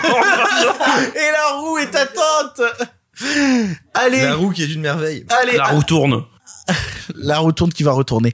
Euh, nous allons arrêter maintenant avec ce point qui a déjà bien trop duré, car je vous le rappelle, le cinéma se conjugue au présent, Non mais aussi au passé. Non Et nous nous dirigeons maintenant vers le passé. En avant. À cette époque, vous le savez, le cinéma était en noir et blanc. Mais nous avons préféré mettre un peu de couleur. Monsieur Mézeret, au nom du patrimoine artistique français tout entier, je vous dis merci. Mais enfin, tout ça, c'est le passé. Bienvenue dans le passé. Aujourd'hui, nous vous parlons de ces films que nous avions découverts avant la salle et puis qu'ensuite nous avons revus en salle et qui nous ont fait un bien fou lors de leur redécouverte en salle. Et nous commençons tout de suite par Sophie. Sophie, tu avais envie de nous parler de Man on the Moon de Milos Forman. Oui, il se trouve euh, que c'est un film que l'on partage parmi nos films préférés euh, parce que c'est un film absolument merveilleux. Tout à et fait, que- il est dans mon top 10. Bah par- pareil pour moi et euh, c'est un film que j'ai découvert euh, en DVD parce que je suis absolument fan de Jim Carrey, c'est mon acteur préféré et c'était même pas pour Milos Forman à la base que j'ai découvert le film et donc je l'ai vu un nombre incalculable de fois en DVD ou à la télé, enfin peu importe. Et euh, il y a deux ans, il est passé euh, dans un cinéma indépendant à Saint-Germain et je suis allée le voir avec des amis. Et il y a cette scène d'intro absolument merveilleuse du film qui, euh, j'espère que vous avez vu le film, et sinon c'est vraiment la scène d'intro, je, je spoilerai pas, mais euh, où il y a Jim Carrey euh, qui est euh, donc vraiment face cam, qui, qui casse complètement le quatrième mur et euh, qui est donc dans son personnage d'Andy Kaufman, qui était connu pour être un humoriste qui faisait des pranks, euh, genre absolument des, des canulars, absolument déjantés. Et donc là, il est là et il dit ah ben merci merci beaucoup d'être venu voir mon film. Euh, sauf que moi je le trouvais pas bon, donc j'ai décidé de le couper. Et euh, j'ai tellement coupé qu'en fait il reste plus rien. Donc en fait euh, c'est très gentil d'être venu, mais en fait vous pouvez partir maintenant. Et c'est une scène d'intro exceptionnelle. Sauf que bah elle- le film fonctionne complètement sur n'importe quel écran, mais ce côté vous êtes venu me voir en salle. Et ben j'ai découvert en salle et c'était un, tel moment de bonheur de- de- d'avoir l'impression que Jim Carrey me disait enfin tu es, tu es venu dans ce cinéma et maintenant je te dis de, de partir et de comprendre dans, dans sa globalité comment ce message a été euh, enfin l'intention de base, c'est-à-dire de s'adresser à des gens dans une salle de cinéma et de leur dire de partir. Vous avez payé votre billet et vous êtes enfin bah repartez parce que maintenant voilà et ça fonctionne euh, quand même sur grand écran mais ça enfin sur euh, sur écran de taille normale mais bah en salle ça marche un milliard de fois plus. Et je suis tellement heureuse d'avoir vécu ça d'avoir vécu euh, ce Jim Carrey qui brise le quatrième mur dans une salle de cinéma. Pour s'adresser j'avais l'impression juste à moi et de me dire euh, pour la millième fois mais non mais mon film il est pas bon donc tu peux partir et je lance le générique de fin parce que c'est comme ça et je fais ce que je veux parce que je suis Andy Kaufman et je crois que ça m'a ému aux larmes de voir cette intro le film me bouleverse à chaque fois parce que c'est un destin hors du commun c'est sans doute mon biopic préféré même si nous on n'a pas grandi dans la culture Andy Kaufman c'est un humoriste qu'on connaît très peu en France et parce que de toute manière, sa carrière, on va pas se mentir, a été globalement courte. Je vous explique pas pourquoi. Euh, regardez le film. Mais c'est, un film à, à, à découvrir sur n'importe quel format. Mais si vous avez la chance de le voir en salle, vous allez comprendre cette intro magique qui est pour moi la plus belle intro de l'histoire du cinéma pour moi, en tout cas.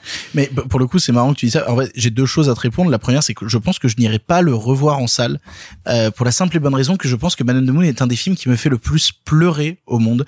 Euh, vraiment, la, la fin euh, de on the Moon, la première fois que je l'ai vu, j'étais inconsolable, mais inconsolable parce que en fait euh, ça me ça me parle un petit peu euh, par certains aspects parce que c'est un film qui euh, à la fin te fait euh, un, un gros discours sur la différence entre l'humain et le personnage ce qui arrive à l'humain et ce qui arrive au personnage. Et et, et perso ça m'a mais terrassé. Mais quand je te dis terrassé, c'est terrassé. Et euh, je sais pas si j'assumerais déjà toutes ces grosses larmes que je me taperais euh, si j'étais en salle, parce que vraiment c'est un truc qui me, mais qui me retourne la gueule et, et m'a fait changer ma vision sur pas mal de choses. On the Moon, euh, comme beaucoup de films d'ailleurs de Milos Forman qui, qui arrive toujours à peu près à me casser la gueule. Hein. Euh, Milos Forman, à chaque fois que j'ai découvert des films de lui, que ce soit assez jeune, vol au-dessus d'un coucou, que ce soit euh, Amadeus. Amadeus, voilà. euh, J'ai revu Ragtime hier. J'ai jamais Bordel. vu, j'ai jamais vu Ragtime. Max Linder hier soir Ragtime. J'ai jamais vu Ragtime, mais pour le coup, euh, vous m'intéressez pas mal.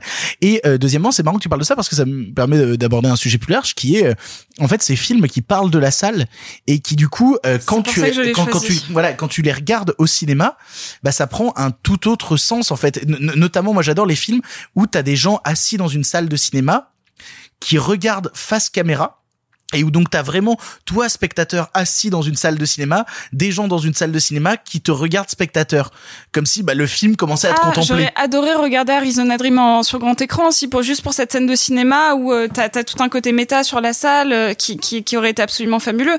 Mais c'est vrai que Man on the Moon, t'as as tellement une rupture du quatrième mur qui s'adresse à toi, spectateur de cinéma, pas spectateur tout court, spectateur assis sur un fauteuil dans une salle de cinéma, puisqu'il te dit de sortir de la salle.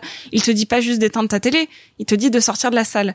Et je crois que euh, bah, c'est du coup une des expériences les plus euh, étranges, agréables, surprenantes que j'ai vécues, en tout cas sur une intro et avec un film au, ben, de manière générale. Est-ce qu'on est d'accord pour dire que globalement, on encourage tout le monde à regarder Man on the Moon parce que c'est un grand Tout film le monde, tout le monde, vous avez Alors, pas besoin de ça. Il y, a- mais, il y a euh, une chose qui est sublime dans Man on the Moon de Philos Forman. De Philos Forman. De Philos Forman. Absolument, Bah, c'est mon cousin, c'est un remake porno qui est super rigolo. Super, j'ai hâte de le voir. Et Non mais non, il y a, il y a un truc qui est absolument passionnant dans le film. Donc Andy Kaufman est quelqu'un qui a apporté un, on va dire, un certain niveau d'incandescence, euh, l'art du canular. Et d'indécence aussi. Oui, d'indécence. Mais c'est-à-dire que si je veux, c'est un homme qui euh, tournait dans une série. Il avait réussi à faire croire, en plus de son rôle, qu'il avait, il avait son alter ego, il avait un pote à lui qui tournait dans la série. Et pendant des mois, les types ont tourné et avec lui et avec lui déguisé sans réaliser que c'était lui. Et en fait, ce qui est assez merveilleux dans le film, c'est que le film plutôt de plutôt que de se dire tiens capturons capturons la folie de ce mec-là, essayons de retranscrire en langage de cinéma, en langage de mise en scène, comment cet homme trompait les autres, comment il les emmenait dans le délire, dans la folie. Et, ça, c'est un truc qui est fascinant, c'est-à-dire que le film, de, vraiment, le film de Forman t'amène à comprendre le degré de démence, le degré de grâce que lui amenait dans ce qu'il créait. Et il faut aussi préciser que sur Netflix, il y a un merveilleux documentaire qui est, euh, c'est Andy and I. Euh, Jim and Andy. Oui, Jim and Andy. Jim and Andy qui est sur le travail qu'a fait, euh, qu'a fait Jim Carrey euh, sur le film, qui est absolument fascinant. Et vraiment, vraiment, Man on the Moon, c'est un travail exceptionnel sur qu'est-ce que c'est que créer un rôle, s'effacer derrière lui, continuer à vivre avec lui, et c'est d'une grâce infinie. Donc on va le voir. Évidemment. Mais en- ce qui est étrange, c'est découvrez-le d'abord sur euh, un, écran euh, de télé ou n'importe quoi. Et après, redécouvrez-le en salle si vous avez l'occasion, parce que dans tous les cas, il faut voir ce film. C'est un chef-d'œuvre absolu. Mais je crois que je suis encore plus contente de l'avoir découvert ado sur un écran et après d'avoir une deuxième sensation de redécouverte, parce que euh, parce que c'est un sentiment que j'avais jamais eu, que j'aurais peut-être plus jamais, et, euh, et c'est c'est formidable, formidable. C'est marrant, j'ai l'impression que ça faisait quelques semaines, vu que ça y est, là, on se retrouve, que ça faisait quelques semaines que, que tous ces trucs-là étaient un peu moins des occasions de, de parler de nous ensemble. Et voilà. Et en fait, je suis toujours aussi émerveillée de, d'écouter Sophie parler d'elle à travers, au travers des films. Et donc voilà. Donc, euh, quel doux moment. Je l'ai jamais vu, mais ça y est, il est temps. Parle-nous de toi, Sophie, plus souvent. Parlez-moi de vous. Eh ben déjà regardez Man of the Moon et vous comprendrez beaucoup sur moi, sur euh, tout tout tout tout mon attachement autour de de la sensibilité notamment de Jim Carrey par au travers de ses rôles dramatiques qui euh, sont vraiment mon référentiel en termes d'acting déjà. Comment il va Jim Carrey en ce moment Mal. C'est-à-dire bien. From Milos Forman, Academy Award winning director of One Flew Over the Cuckoo's Nest and Amadeus, You're insane. But you might also be brilliant. comes the story of the man, the myth, the misunderstanding. So you just pretend to be an ass. That's what I'm good at. This Christmas, Jim Carrey brings the legend to life.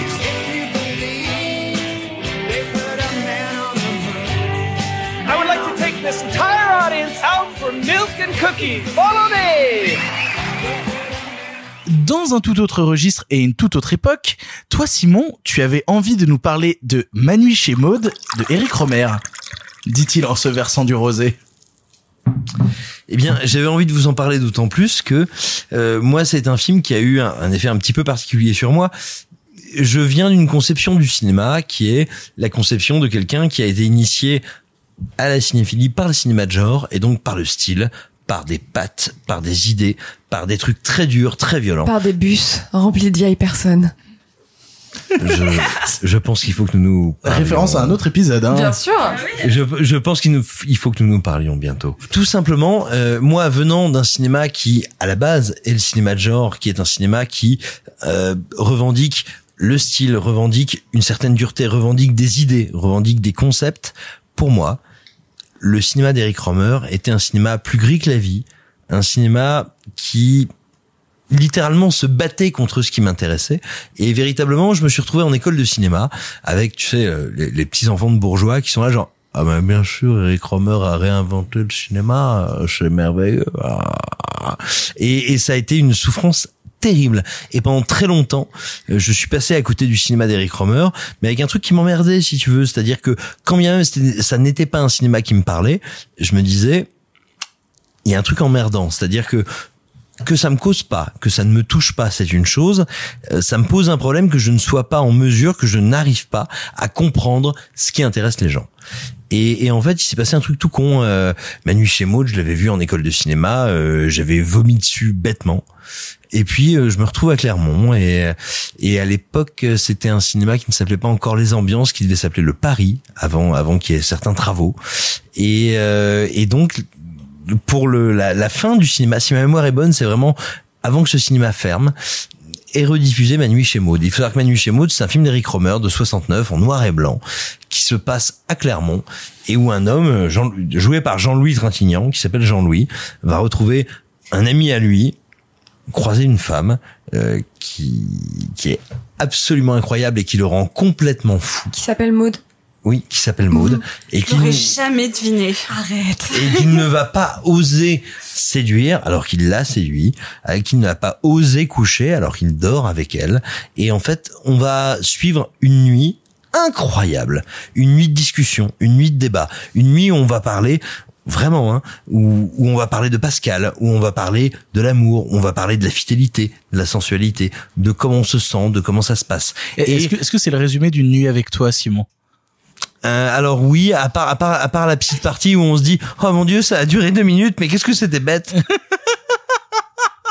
mais non, non, c'est un très très grand film sur ce qui nous attend quand tout d'un coup, on est séduit, on est emporté par cette grâce un petit peu spéciale, un petit peu particulière qu'il y a, qui est propre à l'humanité, sur comment est-ce qu'on échange, comment est-ce qu'on se parle, comment est-ce qu'on se rencontre. Et donc, ce sont deux personnes qui vont passer une nuit, ma nuit chez Maud, et qui vont se recroiser quelques années après, alors que elle est remariée, lui est remarié, sans parler, échanger. Et c'est un film qui est d'une grâce infinie, et je te dirais pour moi, j'exagère volontairement, je dis ça en, en faisant un peu mon troll, je te dirais c'est le seul grand film de Romer, et pour moi tous les autres n'en sont que des préparations, que des répétitions ou que des échos.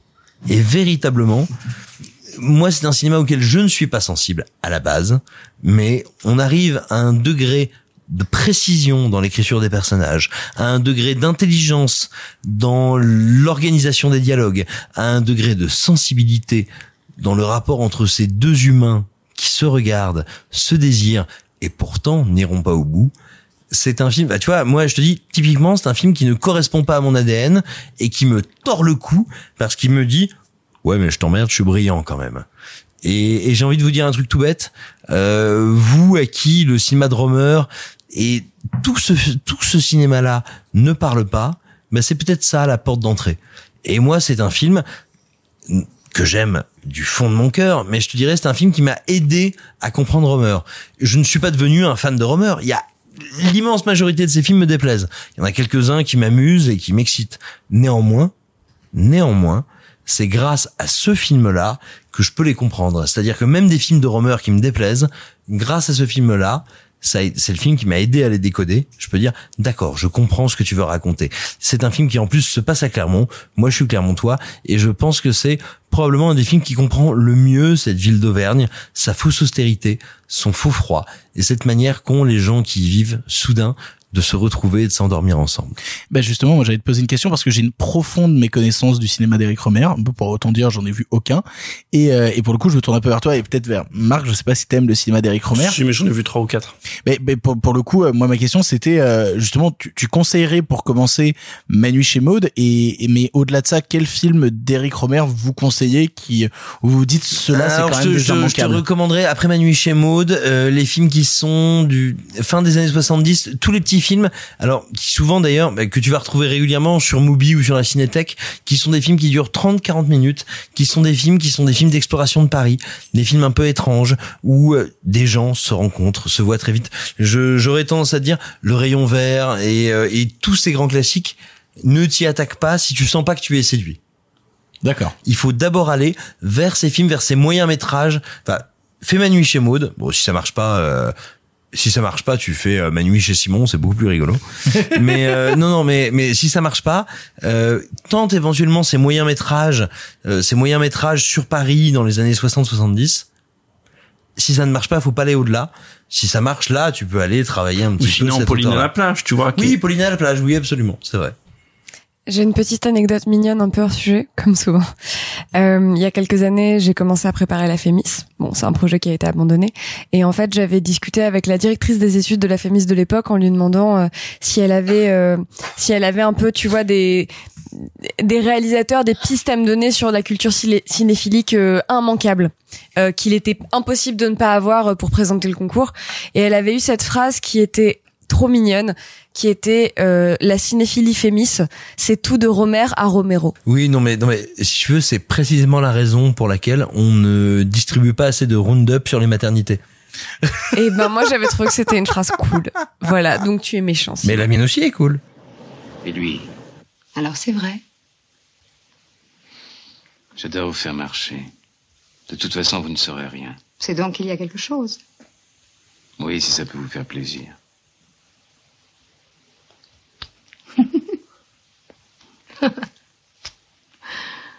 Alors, on se téléphone. Marc, toi, de ton côté, tu avais envie de nous parler euh, euh, d'un vieux long métrage euh, des années 20 euh, en noir et blanc, euh, muet, La roue. puisqu'il s'agit de ta redécouverte en salle de The Abyss de James Cameron. Ouais, et ben j'aime alors pour- comme beaucoup de personnes, euh, j'aime alors pas tout le monde autour de cette table, mais j'aime beaucoup euh, James Cameron et euh, mais vraiment beaucoup, vraiment très intensément. Je fais partie des, des, des ardents défenseurs. Tu arrêtes Clara. Ça souffle. Tu arrêtes des ardents Clara. défenseurs de Et Avatar. s'il te plaît, fais des bruits avec ta bouche maintenant. Et, et, et, Ah, Après, pour le coup, je suis d'accord avec toi. je- Il y a aucun film de James Cameron qui m'a déplu. C'est un film qui me fascine. Et donc, euh, il, il s'avère que de tout pendant, de- comment dire, dès que j'ai bouclé sa filmographie, donc il y a de ça longtemps, parce que c'est pas une filmographie très longue et elle est facile à boucler, même en comptant Piranha 2. C'est long. Euh, c'est long. C'est long. Et, et il s'avère que très rapidement, mon film préféré de Cameron, ça a été The Abyss, euh, qui est un film donc que je connais par cœur, qui est un film d'exploration sous-marine avec un groupe de, de foreurs euh, qui travaillent sur une plateforme sous-marine qui sont Underwater. Exactement. Ah. Qui sont commissionnés par l'armée pour aller, euh, euh, comment dire, récupérer des ogives nucléaires dans l'épave d'un sous-marin qui a été euh, coulé pour des raisons mystérieuses et donc ils vont faire des rencontres euh, euh, diverses et pas forcément naturelles euh, sous l'eau. Et, et donc est un film profondément cameronien parce que c'est un film sur le voyage, sur la découverte, sur la sidération, avec des grandes scènes d'action, etc Et des militaires. et des militaires, des militaires méchants. Euh, et donc c'est un film que je, ça fait partie de ces films que je pensais connaître un peu par cœur. C'est-à-dire que vraiment je l'ai vu beaucoup de fois. J'avais le DVD, j'avais le DVD dans la version longue. Le film a deux versions, une version euh, euh, cinéma qui était sortie à sa sortie et quel- quelques années après, quand le film est sorti en laserdisc, il a eu une version longue qui a été faite pour l'occasion. Et, et donc l'année dernière, il y avait une programmation à la Cinémathèque française où il y avait un cycle de films qui passait dans les copies 70 mm. Donc euh, un format assez large, la haute définition de la pellicule si vous préférez. Et, et donc je, je, je suis allé voir Abyss en, en gagnant un peu parce que ouais, c'était la version courte et, et tous les puristes de Abyss ne voient plus le film en version courte mais le voient en version longue. Donc ça me faisait un peu chier de le voir en version courte. Et donc je me suis retrouvé dans cette salle à Cinémathèque qui est immense, très grande, etc. Boum, copie 70 mm. Euh, générique THX, les, les sièges qui, qui tremblent, et vient ce premier plan du film. Excuse-moi, je te coupe. C'était pour toute la mémoire du monde. C'est quand ils passent les copies restaurées. Non, c'était euh, un cycle 70 mm. Ouais, ok, d'accord. Euh, et, et vient vraiment ce moment où je vais faire le, le- le- je vais dire le truc le plus banal du monde, euh, voilà, mais juste que euh, le cinéma, c'est que au cinéma et vraiment nulle part ailleurs. C'est-à-dire que un grand film reste un grand film quoi qu'il arrive. C'est même si vous regardez 2001 sur un téléphone portable, Non. Bon, Non. mauvais Non, exemple. non, non, non, très mauvais exemple. C'est le pire exemple. Mais même si vous regardez, euh, Goldman, en vrai. euh, bon, même si vous regardez Harold et Maude sur un téléphone portable, Non, si tu découvres un chef-d'œuvre sur une télé noir et blanc dégueulasse, ça reste un chef-d'œuvre. Non mais en fait c'est un peu ça ce que je veux dire. C'est combien de gens ont vu 2001 à l'époque où les télés étaient pan scan, euh, 4 tiers dégueulasses, etc. À une époque où Avec c'était. des VHS recadrés en Et- 4 non, tiers. mais voilà. Vraiment, c'est pas le bon exemple. Hein. mais, mais oui, mais combien de personnes ont découvert quand même comme ça et ont quand même trouvé, et ont quand même réussi à écrire dessus que c'était un grand film. Et, et le fait est que bon, malgré tout, euh, le cinéma, ça reste le cinéma, et, et que dans ce film-là, donc que je connaissais par cœur, il y a un exemple qui est, qui est criant dès le début et qui m'a explosé au visage et je m'en suis jamais remis. C'est qu'au début des Abyss, il y a le logo de la Fox, euh, euh, un sonar, et puis euh, il y a le logo The Abyss avec un Y euh, qui un- qui plonge en fait euh, vers le bas de l'image, et la caméra plonge avec lui, euh, l'écran s'étend, et ensuite il y a un sous-marin qui arrive et qui, qui passe très près de la caméra. Et donc ce plan-là, je le connaissais par cœur. Et le voir là, boum, deuxième rang de la cinémathèque, copie 70 mm, qui a une profondeur, etc., où, où il y a l'écran qui s'ouvre devant vous, vraiment, c'est une, c'est une, une, une sensation que vous ne pourrez jamais retrouver chez vous. Et que moi-même, qui, qui- je suis très bien équipé chez moi, hein. j'ai un écran, j'ai un projecteur, j'ai un 5.1, donc vraiment, c'est difficile d'avoir un meilleur équipement que je ne l'ai. Je, je n'aurais jamais ça, c'est moi. Et donc là, j'ai redécouvert le film et ça donne à chaque fois cette impression, ah, en fait, j'avais jamais vu The Abyss. Quand même c'est la version courte et quand bien même il manque entre guillemets des séquences, j'avais jamais vu The Abyss. Et The Abyss qui en plus pour moi procure le sommet de ce qu'est censé être Hollywood. La promesse la plus basique d'Hollywood quand je regarde un film hollywoodien, c'est Le divertissement voilà. Non, Et- le spectacle. Non, mais pour le dire autre, non, mais pour le dire en fait une combinaison de, de ce que vous dites, c'est vous allez voir des choses que vous n'avez pas vues ailleurs. Voilà, tout bêtement. Euh, euh, tous les films hollywoodiens sont pas comme ça, mais c'est la promesse un peu matricielle du truc. Et, et dans The Abyss, il y a ça, il y a des scènes d'action que vous n'avez jamais vues ailleurs, jamais avant, jamais depuis. Il y a une richesse des personnages, un film d'action qui a des personnages tellement bien écrits, des enjeux dramatiques bien écrits, et qui pourtant est manichéen. Il y a les bons, les méchants, et entre guillemets, ça s'arrête là. Mais et le film est pourtant d'une richesse. Il y a des acteurs qui sont incroyables. Après, le film, il y a une genèse horrible. Il y a un making of qui traîne sur YouTube. Vous pouvez taper Underwater, euh, The Under Abyss, Pressure. Under Pressure, pardon, euh, The Abyss. Euh, vous verrez comment euh, Cameron a été euh, horrible avec euh, ses comédiens, ses techniciens, tout ce que vous voulez. C'est sur celui-là où il y a quelqu'un qui manque de se noyer? Euh, il y a Ed Harris qui a fait une expérience de mort imminente et où il y a une une scène où il est censé euh, ranimer euh, sa compagne dans le film où il lui file des des des, des claques à répétition et Cameron qui était là plus fort plus fort plus fort comme un peu comme un Maurice Piala quoi. Et et et, et qu'à la fin en fait finalement l'actrice elle était plus là dans le contre-champ euh, quand Ed Harris il a fait son contre-champ sur lui parce qu'elle voulait plus être sur le plateau. Mais donc donc c'est un film qui a une une genèse compliquée mais qui en même temps donne à voir euh, moi une expérience qui me euh, qui me transcende donc pour moi c'est le plus grand James Cameron euh, de tous les temps voilà. Et pour le coup, je suis très content que tu aies conseillé parce que c'était euh, un des seuls James Cameron qui me manquait parce que euh, les Terminator, Avatar, Titanic, euh, tout, tout- ça, je, je les ai vus. Mais du coup, je me suis dit cet après-midi, au lieu d'aller voir Bernie, je vais aller voir ce truc qui est Abyss et, et, et le découvrir chez moi. Et la claque que je me suis pris. Mais quel moment incroyable Et en fait, c'est ça que je me rends compte, c'est qu'il y a aucun James Cameron qui m'a jamais déçu parce que Abyss, c'est vraiment ce grand spectacle que j'attends parfois du cinéma américain. Et en même temps, on a un Ed Harris qui est possédé par le rôle et des scènes qui m'ont. Mais il y a une scène qui m'a bouleversé dans le film et je m'attendais pas à me faire bouleverser par Abyss. Et puis t'as cette scène où euh, où la femme euh, de Ed Harris qui est jouée par ah j'ai plus son nom, mon dieu, que se passe-t-il Elle a un nom composé enfin Une excuse. Elle a un nom composé, on saura jamais. Euh, non mais c'est elle est, elle est- un nom sud-américain Ouais, c'est ouais, ça. Où le personnage de la femme de Ed Harris lui dit euh, Tu nages mieux que moi, il y a que toi qui pourra nous ramener à la base. Je vais me noyer et tu devras me réanimer. Et ça ne marchera peut-être pas, mais tu devras me réanimer. Et donc, tu as ce moment où elle attend le fait qu'elle va devoir se noyer, et en même temps qu'elle attend le fait qu'elle va se noyer, elle arrête pas de répéter « c'est une mauvaise idée », et elle commence à pleurer en disant « j'ai peur, j'ai peur, j'ai peur ». Et je m'y attendais pas, mais ça m'a retourné la gueule, ça m'a terrifié, j'y ai cru. En fait, à ce moment-là, en fait, tout est tellement vrai dans le film, il y a plein de moments où j'ai regardé, en fait, j'ai cherché un peu sur internet le fait qu'ils avaient rempli, Marie-Elisabeth Mastrantonio Exactement. qui est Euh, superbe dans le film Et, et, et pour le coup, euh, et pour le coup, j'ai fait des recherches sur euh, comment ils ont fait le film avec cette cuve de 13 mètres d'une ancienne centrale nucléaire qu'ils ont rempli de flotte et tout. Les moments où tu vois que les acteurs sont engloutis par la flotte, t'as un peu peur pour eux parce que tu dis mais vous avez vraiment été engloutis par la flotte, donc c'est quand même dangereux ce qui est en train de se passer. Et en fait, c'est un truc qu'on perd un peu dans le cinéma actuel, euh, qu'on perd même beaucoup avec le tout numérique et le tout CGI. Euh, et on parlait tout à l'heure de Judy Dench devant devant un fond vert, etc. Et ben, et ben c'est ça en fait, c'est que là, il y a aucun moment où j'y crois pas. Je suis, pris de tout. Et vu que je suis pris de tout dans les techniques, dans, dans les décors et, et dans la flotte qui se prennent à la gueule, les moments où des personnages manquent de mourir, manquent de se noyer et vivent des expériences difficiles, eh ben, soudainement, les émotions à l'écran deviennent vraies. Vu que l'ensemble autour est immense et vrai, soudainement, ça devient vrai. Et, et voilà. Et The Abyss a été une claque que je suis super heureux d'avoir découvert cet après-midi même, euh, dans sa version courte, du coup. Et tu m'as dit de regarder la version longue, donc je regarderai absolument la version longue. Je préfère toujours découvrir d'abord la version courte. Je je préfère commencer comme ça. Mais, mais j'ai hâte Ah, moi de le aussi, je commence toujours par la version courte. Ouais, bah, évidemment, évidemment, Simon Rio. Euh, la version longue se fait attendre encore.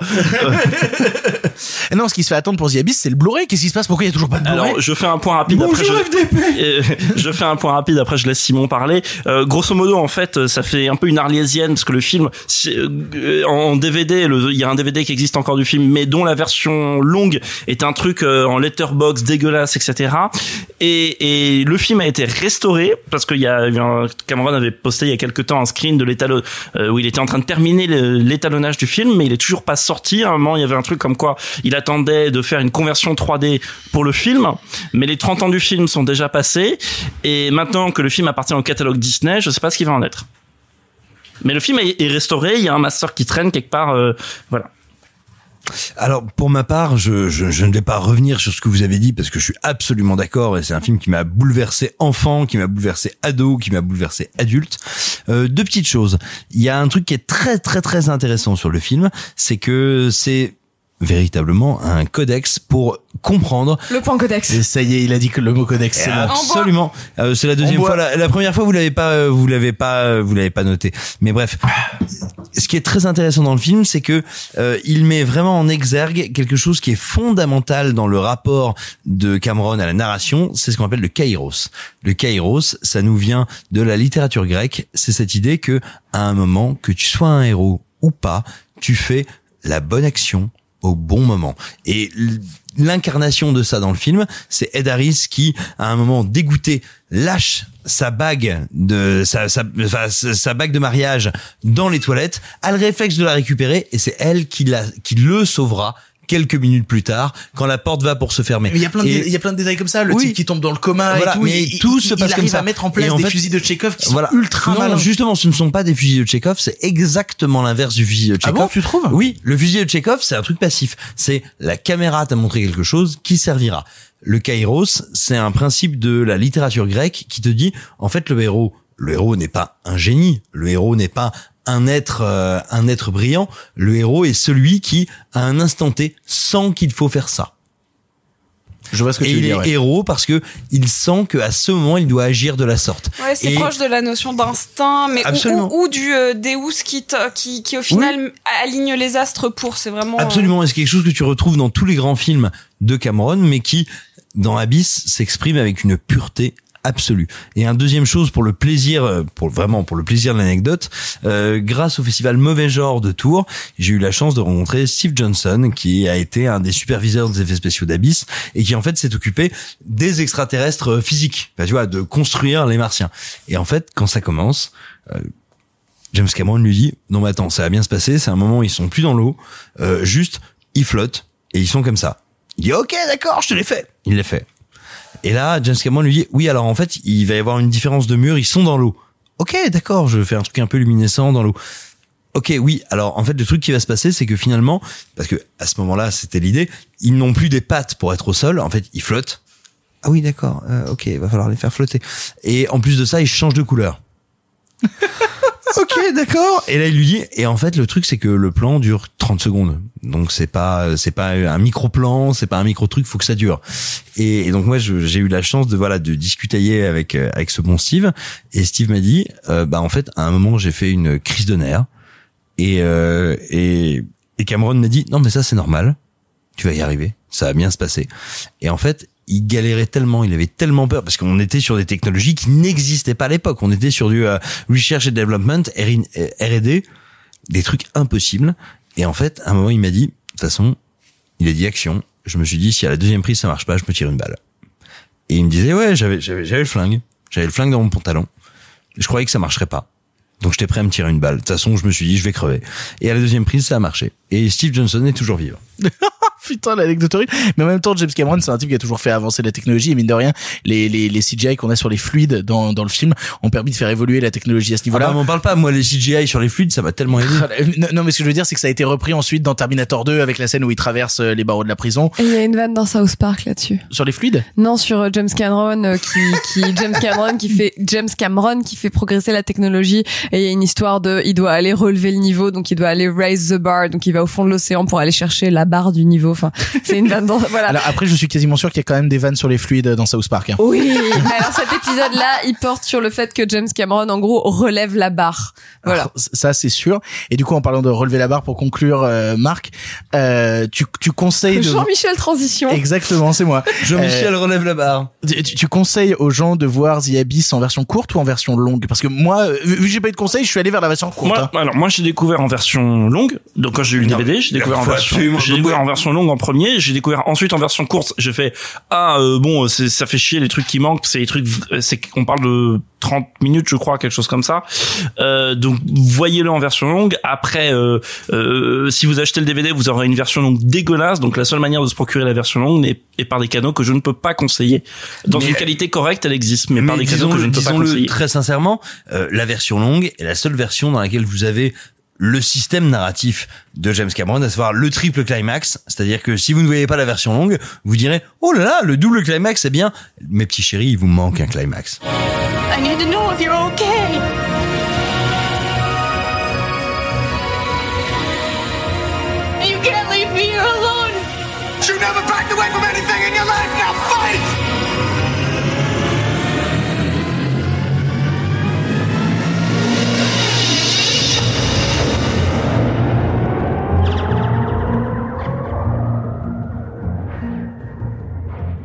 Toujours dans cette thématique passée et ces films revus en salle, il est maintenant à mon tour de vous parler d'un film que vous avez sûrement vu et qui s'appelle Old Boy de Park Chan-wook. Aucune idée de ce que c'est.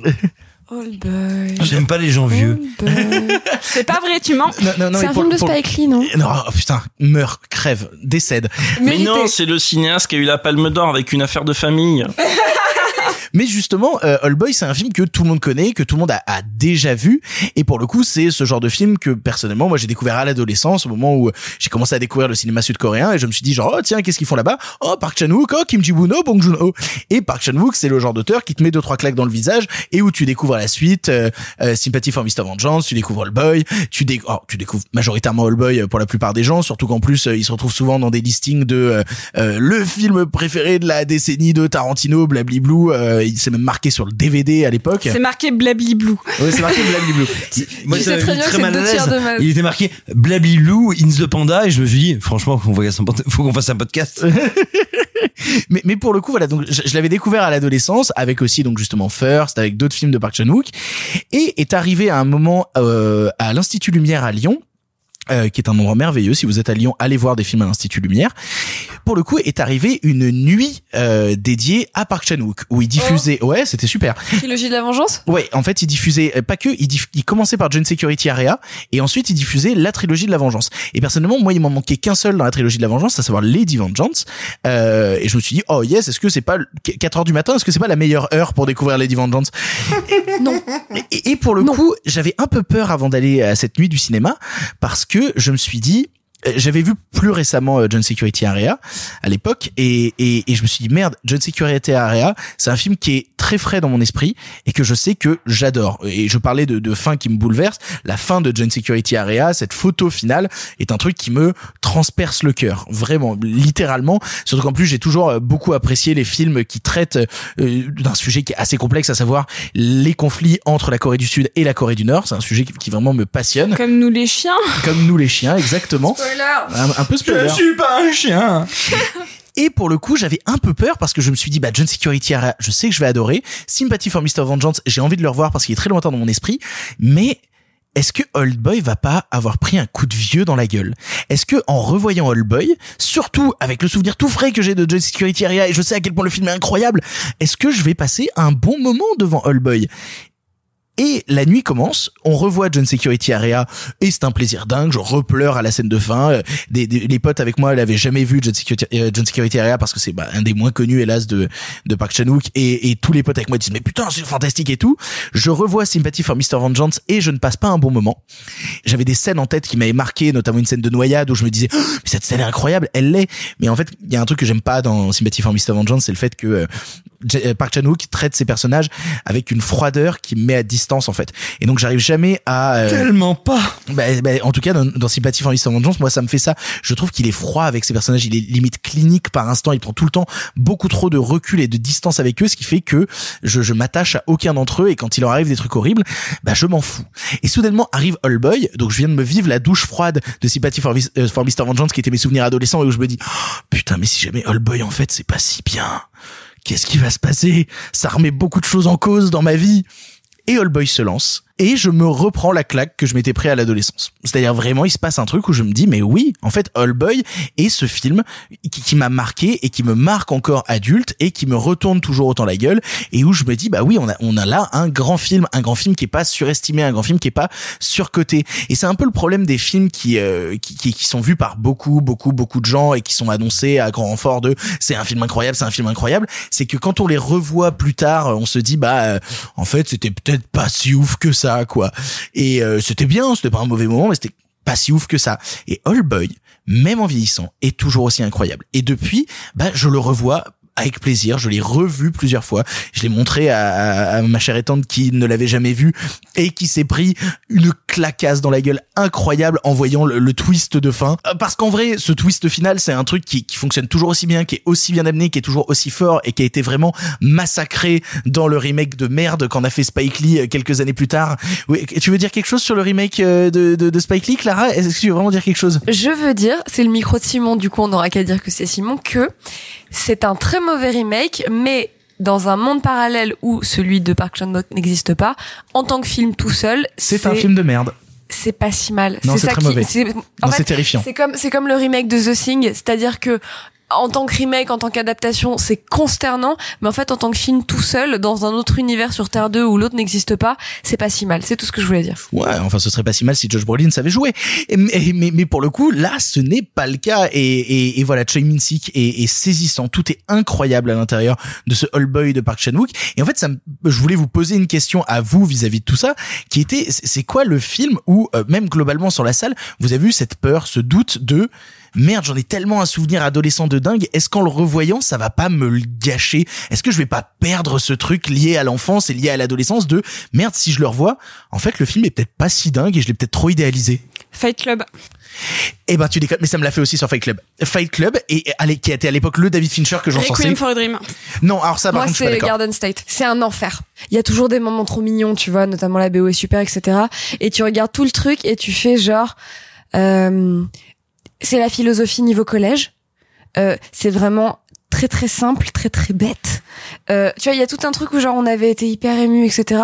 Et quand tu le re-regardes maintenant, tu fais ah c'est pété, hein. Voilà. Donc c'est vraiment le genre de truc où tu vois, quand on avait 15 ans, on pensait qu'on était des poètes, et en fait maintenant quand on le regarde, on fait genre oui, bon, on a vu des trucs depuis. Voilà, moi Bah, bah, pour, Garden le, State. pour le coup, Garden State, moi j'ai super envie de le revoir parce que j'en ai justement ce souvenir de trucs super. Eh ben, je suis très curieuse.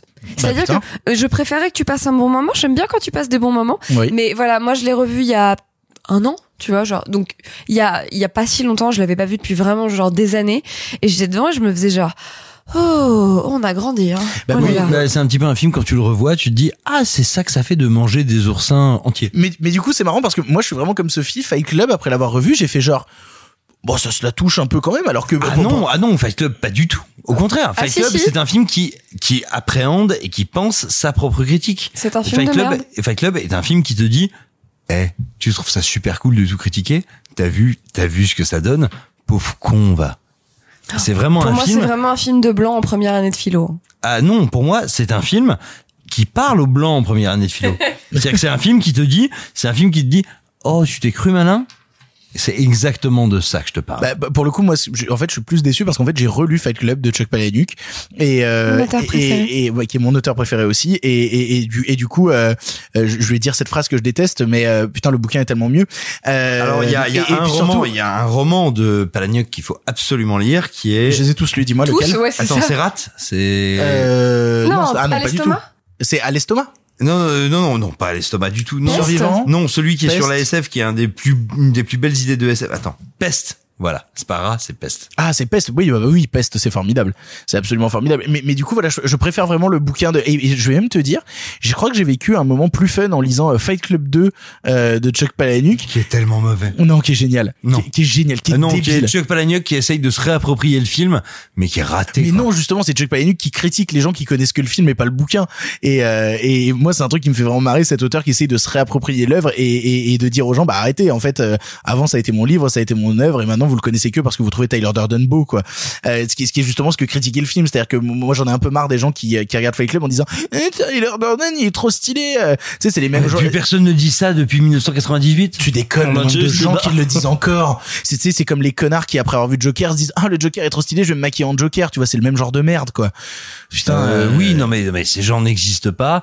Mais Et, ah, et si, ces gens ont le bon Rio. goût de vivre dans un hachoir à viande. Ah, putain, ils existent, ils existent et on manque de hachoir à viande.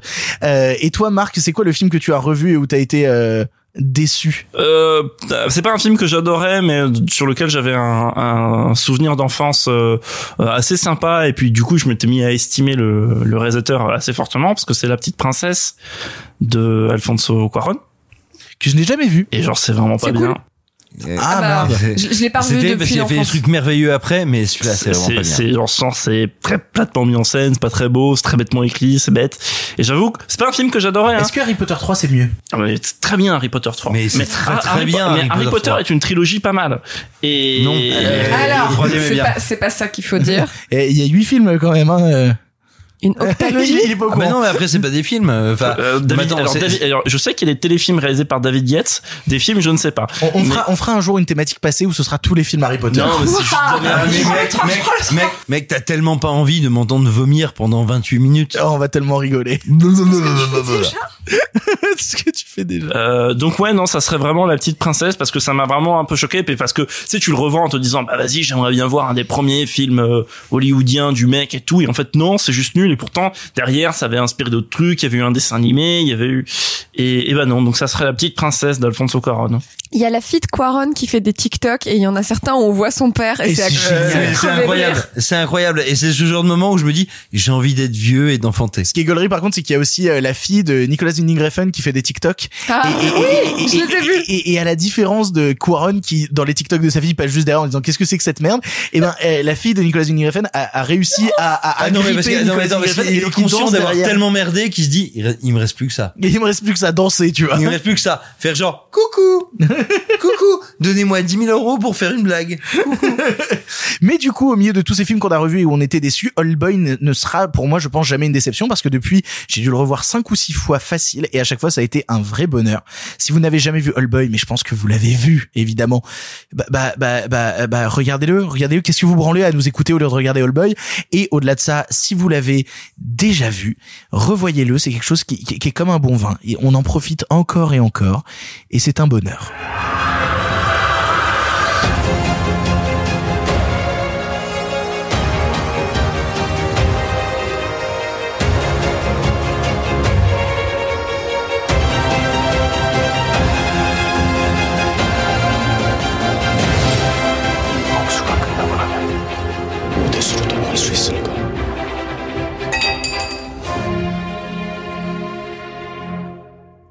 Conclure cette thématique passée des films revus en salle et que ce fut un vrai plaisir, Clara, tu avais envie de nous parler d'un film euh, qui- Méconnu, Alors, confidentiel. mais mine de rien qui fait encore débat aujourd'hui euh, sur Ah, c'est pas le meilleur film de Christopher Non, Nolan non, qui fait des, non, mais attends, qui fait débat chez les teubés.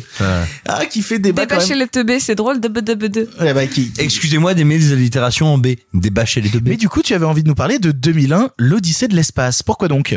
Parce que euh, quand tu commences à, on c'est un truc dont on a pas mal parlé déjà ici, euh, les étapes de cinéphilie par réalisateur, euh, Tim Burton, euh, puis euh, euh, puis euh, Tarantino, puis Nolan, enfin bla bla bla bla bla. Et il y a un moment où tu vois tes parents te font, eh euh, quand même, euh, il va falloir que tu vois euh, les films de et donc, tu vois, ils te font une espèce de liste dans laquelle il y a euh, des Truffaut euh, et puis euh, et puis il y a 2001 qui arrive à un moment. On n'a pas eu les mêmes parents. Alors, moi, mes parents, c'est pas des, des, des corps cinéphiles, c'est des gens qui aiment bien le ciné, tu vois, mais qui sont dans une démarche de passer un bon moment, mais qui à un moment, tu vois, avaient un peu envie de faire les darons et donc de me faire des listes de trucs à voir. Bon. Et donc, du coup, ok, bon, bah, tu vois, c'est l'époque un peu casaille, mule, je le charge et je le mate sur l'ordi, euh, sur l'ordi du bureau, tu vois.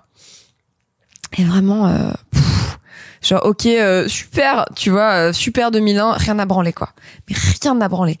Et puis, je le revois une ou deux fois en DVD chez des potes et tout, il se passe rien il, il- ça, ça n'arrive pas jusqu'à moi. Tu vois, je, je vois un truc assez lent, assez contemplatif. Je trouve que la fin est cool, mais enfin, tu vois, te- le, le, le vieillissement, le passé, le futur, le machin. Ça euh, marche pas, quoi. Ça marche pas. Ça, il se passe rien. C'est plat. C'est plat. Encéphalocardiogramme, plat, plat, plat. Et il y a 7-8 ans, euh, juste après l'étrange festival, il y avait un autre festival au Forum des Images qui était le festival de la revue Positif. Et où en fait, il passait que Bonjour des gros... Philippe Rouillet. Bonjour Philippe Rouillet. Où il passait... t'aime, Philippe. Je t'aime Philippe. Où il passait que des films classiques, enfin que des grands classiques sur des super copies dans la super salle euh, du, du Forum des Images. Donc dans la salle 500 qui est vraiment une des plus belles infrastructures pour voir du cinéma à Paris. Je pense que tout le monde est d'accord. Oui, tout à fait. Il faut être, il faut être bien placé. Si t'es un peu sur le côté et tout, c'est vite pourri. Mais si t'es genre milieu milieu, franchement, c'est un des meilleurs endroits pour voir du ciné au monde. On a Et- vu Mayhem dans cette salle. C'est vrai, Ouais. c'est vrai. Des grands, du euh, qu'il m'a offert en DVD après pour mon anniversaire, peut-être même en Blu-ray. Ouais. L'amour.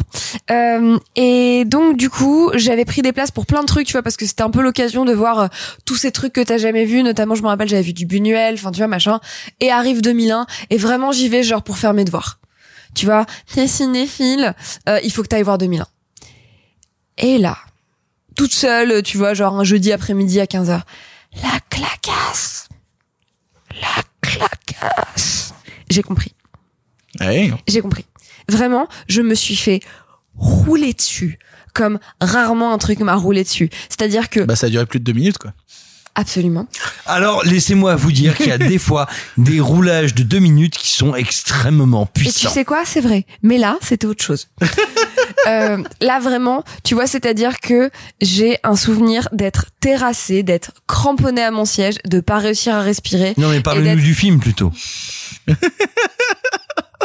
cramponnée à mon siège. Sérieusement, c'est ça que tu veux, Simon Comme récit. Je sais pas, je sens quelque chose. J'ai- J'essayais de plaisanter. Ne l'écoutez pas, ne faites pas attention. Moi, j'ai fait abstraction à force, tu sais. C'est comme, c'est comme une espèce de bruit de fond, tu vois, c'est là, c'est, c'est Mais je ne vous permets pas. c'est bien la seule fois que t'es au fond.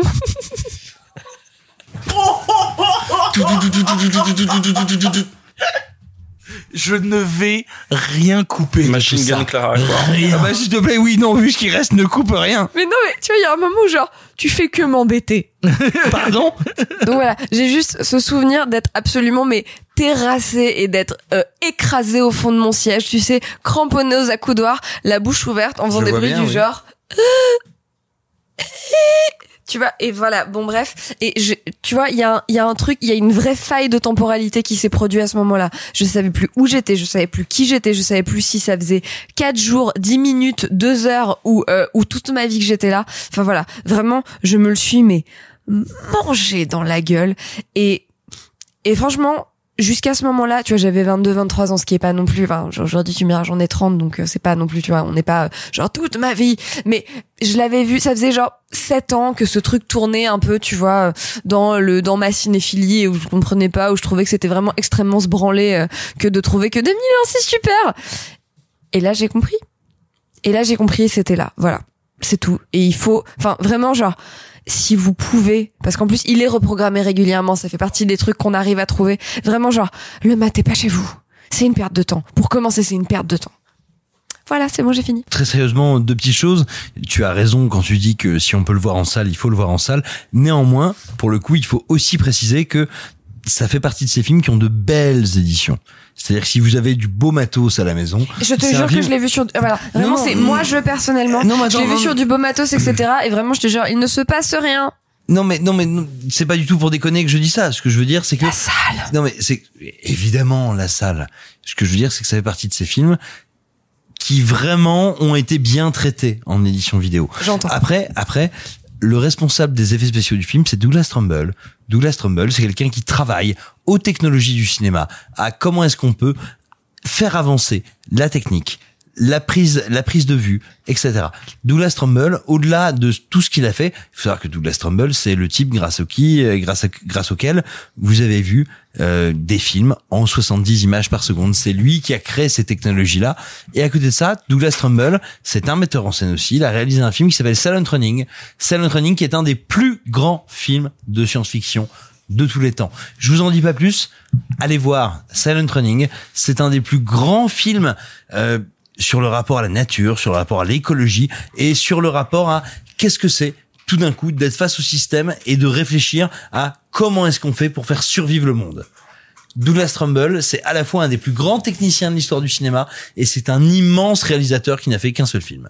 Pour, pour en revenir à 2001, euh, moi je voulais dire un truc justement sur la manière de le découvrir, euh, qui est qu'en fait j'ai refusé pendant des années de le voir parce que je voulais pas le découvrir dans de mauvaises conditions et que tout le monde m'avait dit c'est un film important à voir, il faut que tu le vois, blablabla. Et je faisais déjà des vidéos sur le cinéma sur internet et des gens me disaient mais t'as pas vu 2001 et tu nous parles de cinéma, euh, va bien te faire cuire le cul. Euh, et je disais aux gens oui mais en fait je veux pas le découvrir dans de mauvaises conditions et chez moi j'ai pas le matos pour. Et du coup et- non mais à l'époque je l'avais pas, tu vois. À, à l'époque j'avais vraiment une petite télé de merde et, et, vraiment euh, je- voulais pas. Et un jour euh, un ami euh, nous a proposé à plusieurs amis de partir euh, dans- un chalet en montagne qu'avaient ses grands-parents etc. Et, on s'est dit bah ouais c'est sympa mais ta proposition est chelou quand même. qu'est-ce qu'il a de si spécial ce chalet? Et c'est en arrivant au chalet au quatrième étage que nous avons découvert qu'au quatrième étage de ce chalet il y avait une salle de cinéma. Au dernier étage du chalet avec des vrais sièges de cinéma, un grand écran. Et là, il m'a dit, voilà toute la liste de films qu'on a, qu'est-ce que vous voulez regarder? Et dans la liste de films, il y avait 2001 et je lui ai dit, ok, je crois que c'est le moment, je veux regarder 2001 parce que tout était réuni. J'étais dans une ambiance avec quatre amis où on allait euh, se mater un film ensemble, on avait euh, des vraies conditions d'une salle de cinéma, un vrai énorme système son, un grand écran de projection. Et j'ai vu 2001 donc à 21 ans, euh, et je me suis pris un coup de poing au visage, où en plus on a joué l'entracte, il y a une entracte au milieu du film où vraiment on a pris une pause à l'entracte, on avait fumé une clope et tout, et on était tous tous, tous les quatre là à discuter de 2001, et à discuter en mode mais attends mais ce truc là et tout, on avait déjà les échanges qu'ont dû avoir les gens qui l'ont vu au cinéma avec cet entracte là, avec cette pause là, au moment où ils l'ont vu, et c'était passionnant, absolument fascinant. Et donc je ne peux qu'encourager les gens. Encore une fois. Euh, vous dites, on disait tout à l'heure ouais euh, le découvrir dans certaines conditions, les films restent des chefs-d'œuvre je suis désolé, hein, mais je suis d'accord pour une grosse majorité. Sur celui-ci, j'ai vraiment envie de dire, découvrez 2001 dans les meilleures conditions possibles. Vous risquez de passer à côté d'une expérience qui va changer la manière dont vous regardez le cinéma. Sophie, tu voulais dire quelque chose Euh, j'ai un peu le même rapport euh, que Clara au film, c'est-à-dire que je l'ai découvert vers 16 ans quand mes parents ont voulu faire ma, ma cinéphilie. Donc euh, autant les autres Kubrick, même Barry Lyndon, je l'avais trouvé plus facile que 2001, qui avait un côté beaucoup plus métaphysique. Et je crois que euh, tout a changé, mais vraiment dans ma vie quand je l'ai découvert à Cannes, euh, parce qu'à l'époque je bossais chez Warner et qu'il y avait une masterclass de Nolan qui a restauré le film et où on a eu la oui, euh, Marc rigole, mais bon, enfin, il y a eu une masterclass et surtout, ce qui était hyper émouvant, c'est qu'il y avait euh, euh, la fille de Kubrick sur scène. Il y avait quelque chose Oui, enfin, d'incroyable. la manière dont l'a présenté Nolan, on avait l'impression que c'était lui qui avait réalisé le film. Oui, quoi. dont mais- sa restauration qui est une bidonnerie absolue. Non, hein. mais j'ai- j'aime pas. Ah bon? Ah non, bah non. oui, qu'il l'a restauré, qui est une non-restauration qui a pas de sens. Bon bref, mais, non, mais on, on, en, y reviendra. on, on en mais- reparlera. Enfin, de toute manière, j'aime pas Nolan, euh, donc euh, je, je vais me prendre des sales commentaires. Oh, on va adorer ça. parler de Tenet dans deux Je suis semaines. désolée, mais Tu peux ne vraiment. pas aimer un réalisateur et mettre un jugement positif sur son Ah, film. moi je déteste pas Nolan, mais sa réalisation, c'est bon bref, Ouais, sa Bref, restauration. Mais juste, j'ai découvert, euh, 2000, enfin redécouvert, mais découvert c'est pareil, 2001 l'Odyssée de l'espace en salle avec un entracte au milieu et avec une salle mais complètement figée d'émotions et notamment euh, bah, la fille de Kubrick qui pleurait euh, d'émotions à quatre sièges derrière moi. Et je crois que c'est un des plus grands moments de ma vie aussi quoi. Pourquoi la restauration elle est bidon? Comment pour faire court.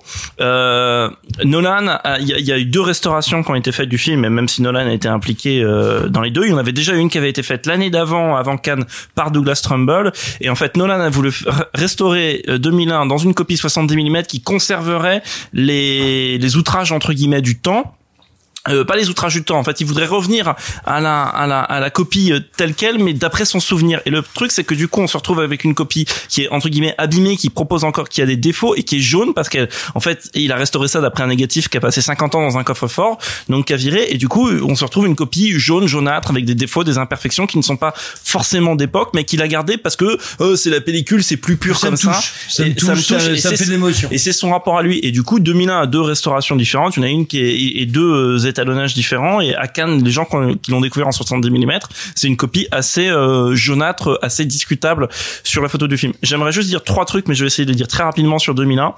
Premièrement, euh, moi 2001, en fait, c'est un film que j'aurais pu conseiller euh, dans le quand on a fait le podcast, le film que vous avez vu trop tôt, mais j'avais pas envie parce que déjà j'avais pas envie de le revoir. J'avais en fait, j'avais pas envie qu'on en parle à ce moment-là, euh, parce que c'est un film que j'ai découvert à 11 ou 12 ans sur RTL 9. J'adorais la science-fiction et mon frère m'a dit "Vas-y, regarde ça, c'est quelque chose." Je me retrouve devant un film devant lequel je comprends rien et je m'ennuie. Et il y a juste la, la scène finale et qui est de vraiment ce truc euh, euh, audiovisuel si tu veux qui, qui jaillit. Et le film du coup euh, marine en moi je le redécouvre quelques années plus tard adolescent en DVD je le regarde pas mal de fois. Et puis ensuite plus rien. Ensuite ça fait partie des films que j'ai posés sur une étagère poussiéreuse de ma cinéphilie avec Citizen Kane avec euh, euh, avec d'autres grands classiques du cinéma que je mettrais du temps à revoir en fait parce que je suis tellement euh, euh, dans les tops partout que je les voyais plus ça m'intéressait plus puis mon Kubrick préféré c'était Barry Lyndon. Bon bref et il y a deux ans, je le vois en salle, et là, euh, même rapport que Clara, redécouvert total. En fait, je- j'avais pas vu le film, etc. Bon, j'arrête avec ça. Deuxième anecdote sur euh, 2001, c'est que euh, si vous êtes curieux, si vous vous intéressez au montage,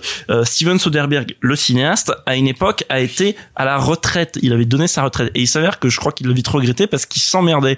Euh, et donc, un de ses trucs, une de ses passions préférées, c'était, donc je te parle de ça en 2014-2015, dans ces eaux-là. On parle de Side by Side? Euh, Non, non, non. Deux trois ans après.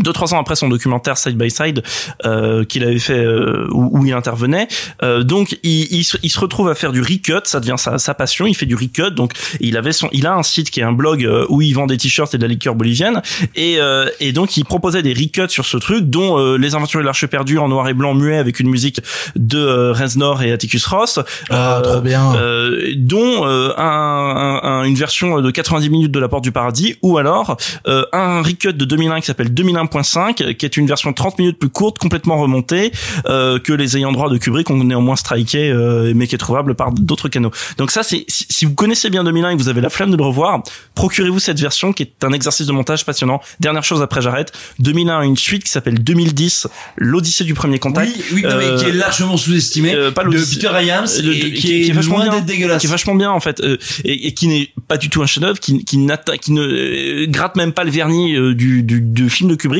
euh, mais qui n'a même pas la prétention de le faire, et qui surtout dans son scénario a l'intelligence de ne tout ce qu'il offre comme piste de réflexion ne désacralise pas ce qu'est l'objet de Kubrick. Voilà, j'ai fini euh, mes trois axes. Mais du coup, Clara, toi aussi, tu encourages les gens absolument, absolument à aller voir euh, 2001 en salle ou dans les meilleures conditions possibles, mais Non. jamais euh, chez soi, quoi. Je vais être radical en fait, même si vous avez alors, tu vois à part si vous avez vraiment une salle de ciné à la maison, je vais être radical. Si vous avez la possibilité de le voir dans une salle de ciné, en vrai genre ça sert à rien de le voir chez vous. Allez le voir dans une salle de ciné. Après, tu le revois à la maison pour revoir des passages, pour les décortiquer, pour te repasser des scènes, etc. Mais en mode euh, pour le découvrir euh, chez toi, même sur une chouette télé. Je parle pas, tu vois, de la version j'ai un home cinéma de malade, mais tu vois, même sur une très bonne télé, etc. Ça ne sert à rien. Voilà.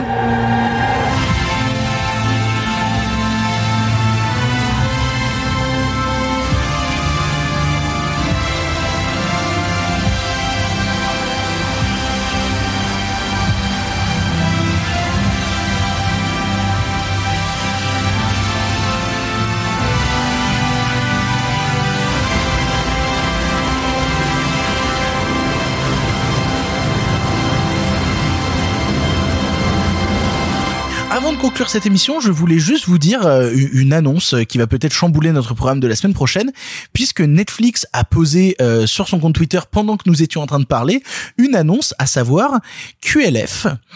QLF euh, que vous connaissez peut-être, puisque c'est quelque chose qui est énormément répété par PNL, et, P- et, et PNL a sorti aussi un truc euh, avec le logo Netflix. Est-ce que ça veut dire qu'on va vous parler d'un film PNL dans la prochaine émission? Non, alors la, la dernière fois que j'ai fait le malin avec des acronymes, c'était pour échapper j'appelle la police. Donc voilà, juste là. cette annonce vient de tomber pendant qu'on enregistre l'émission.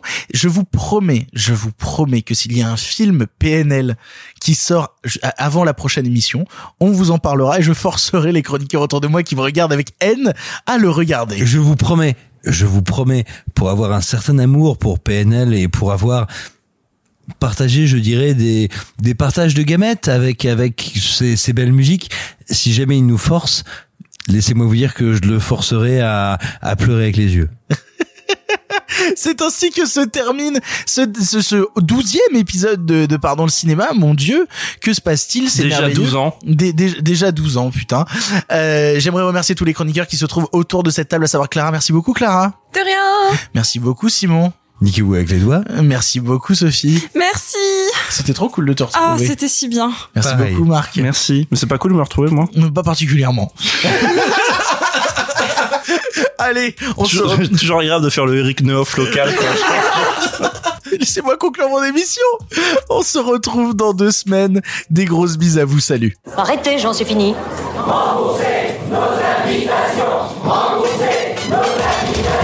Qu'allons-nous faire? Par Osiris Mais il se débrouille Une relève toutes les deux semaines, il me faut pas deux quand même Le cinéma fait de toi un bon gamin Et que c'est quoi? Maintenant c'est fini, va falloir rentrer. Je vais aller me faire une toile. Ok, amusez-vous bien tous les deux. Bon, ça j'y compte. Bonne soirée. Merci. Have a great evening.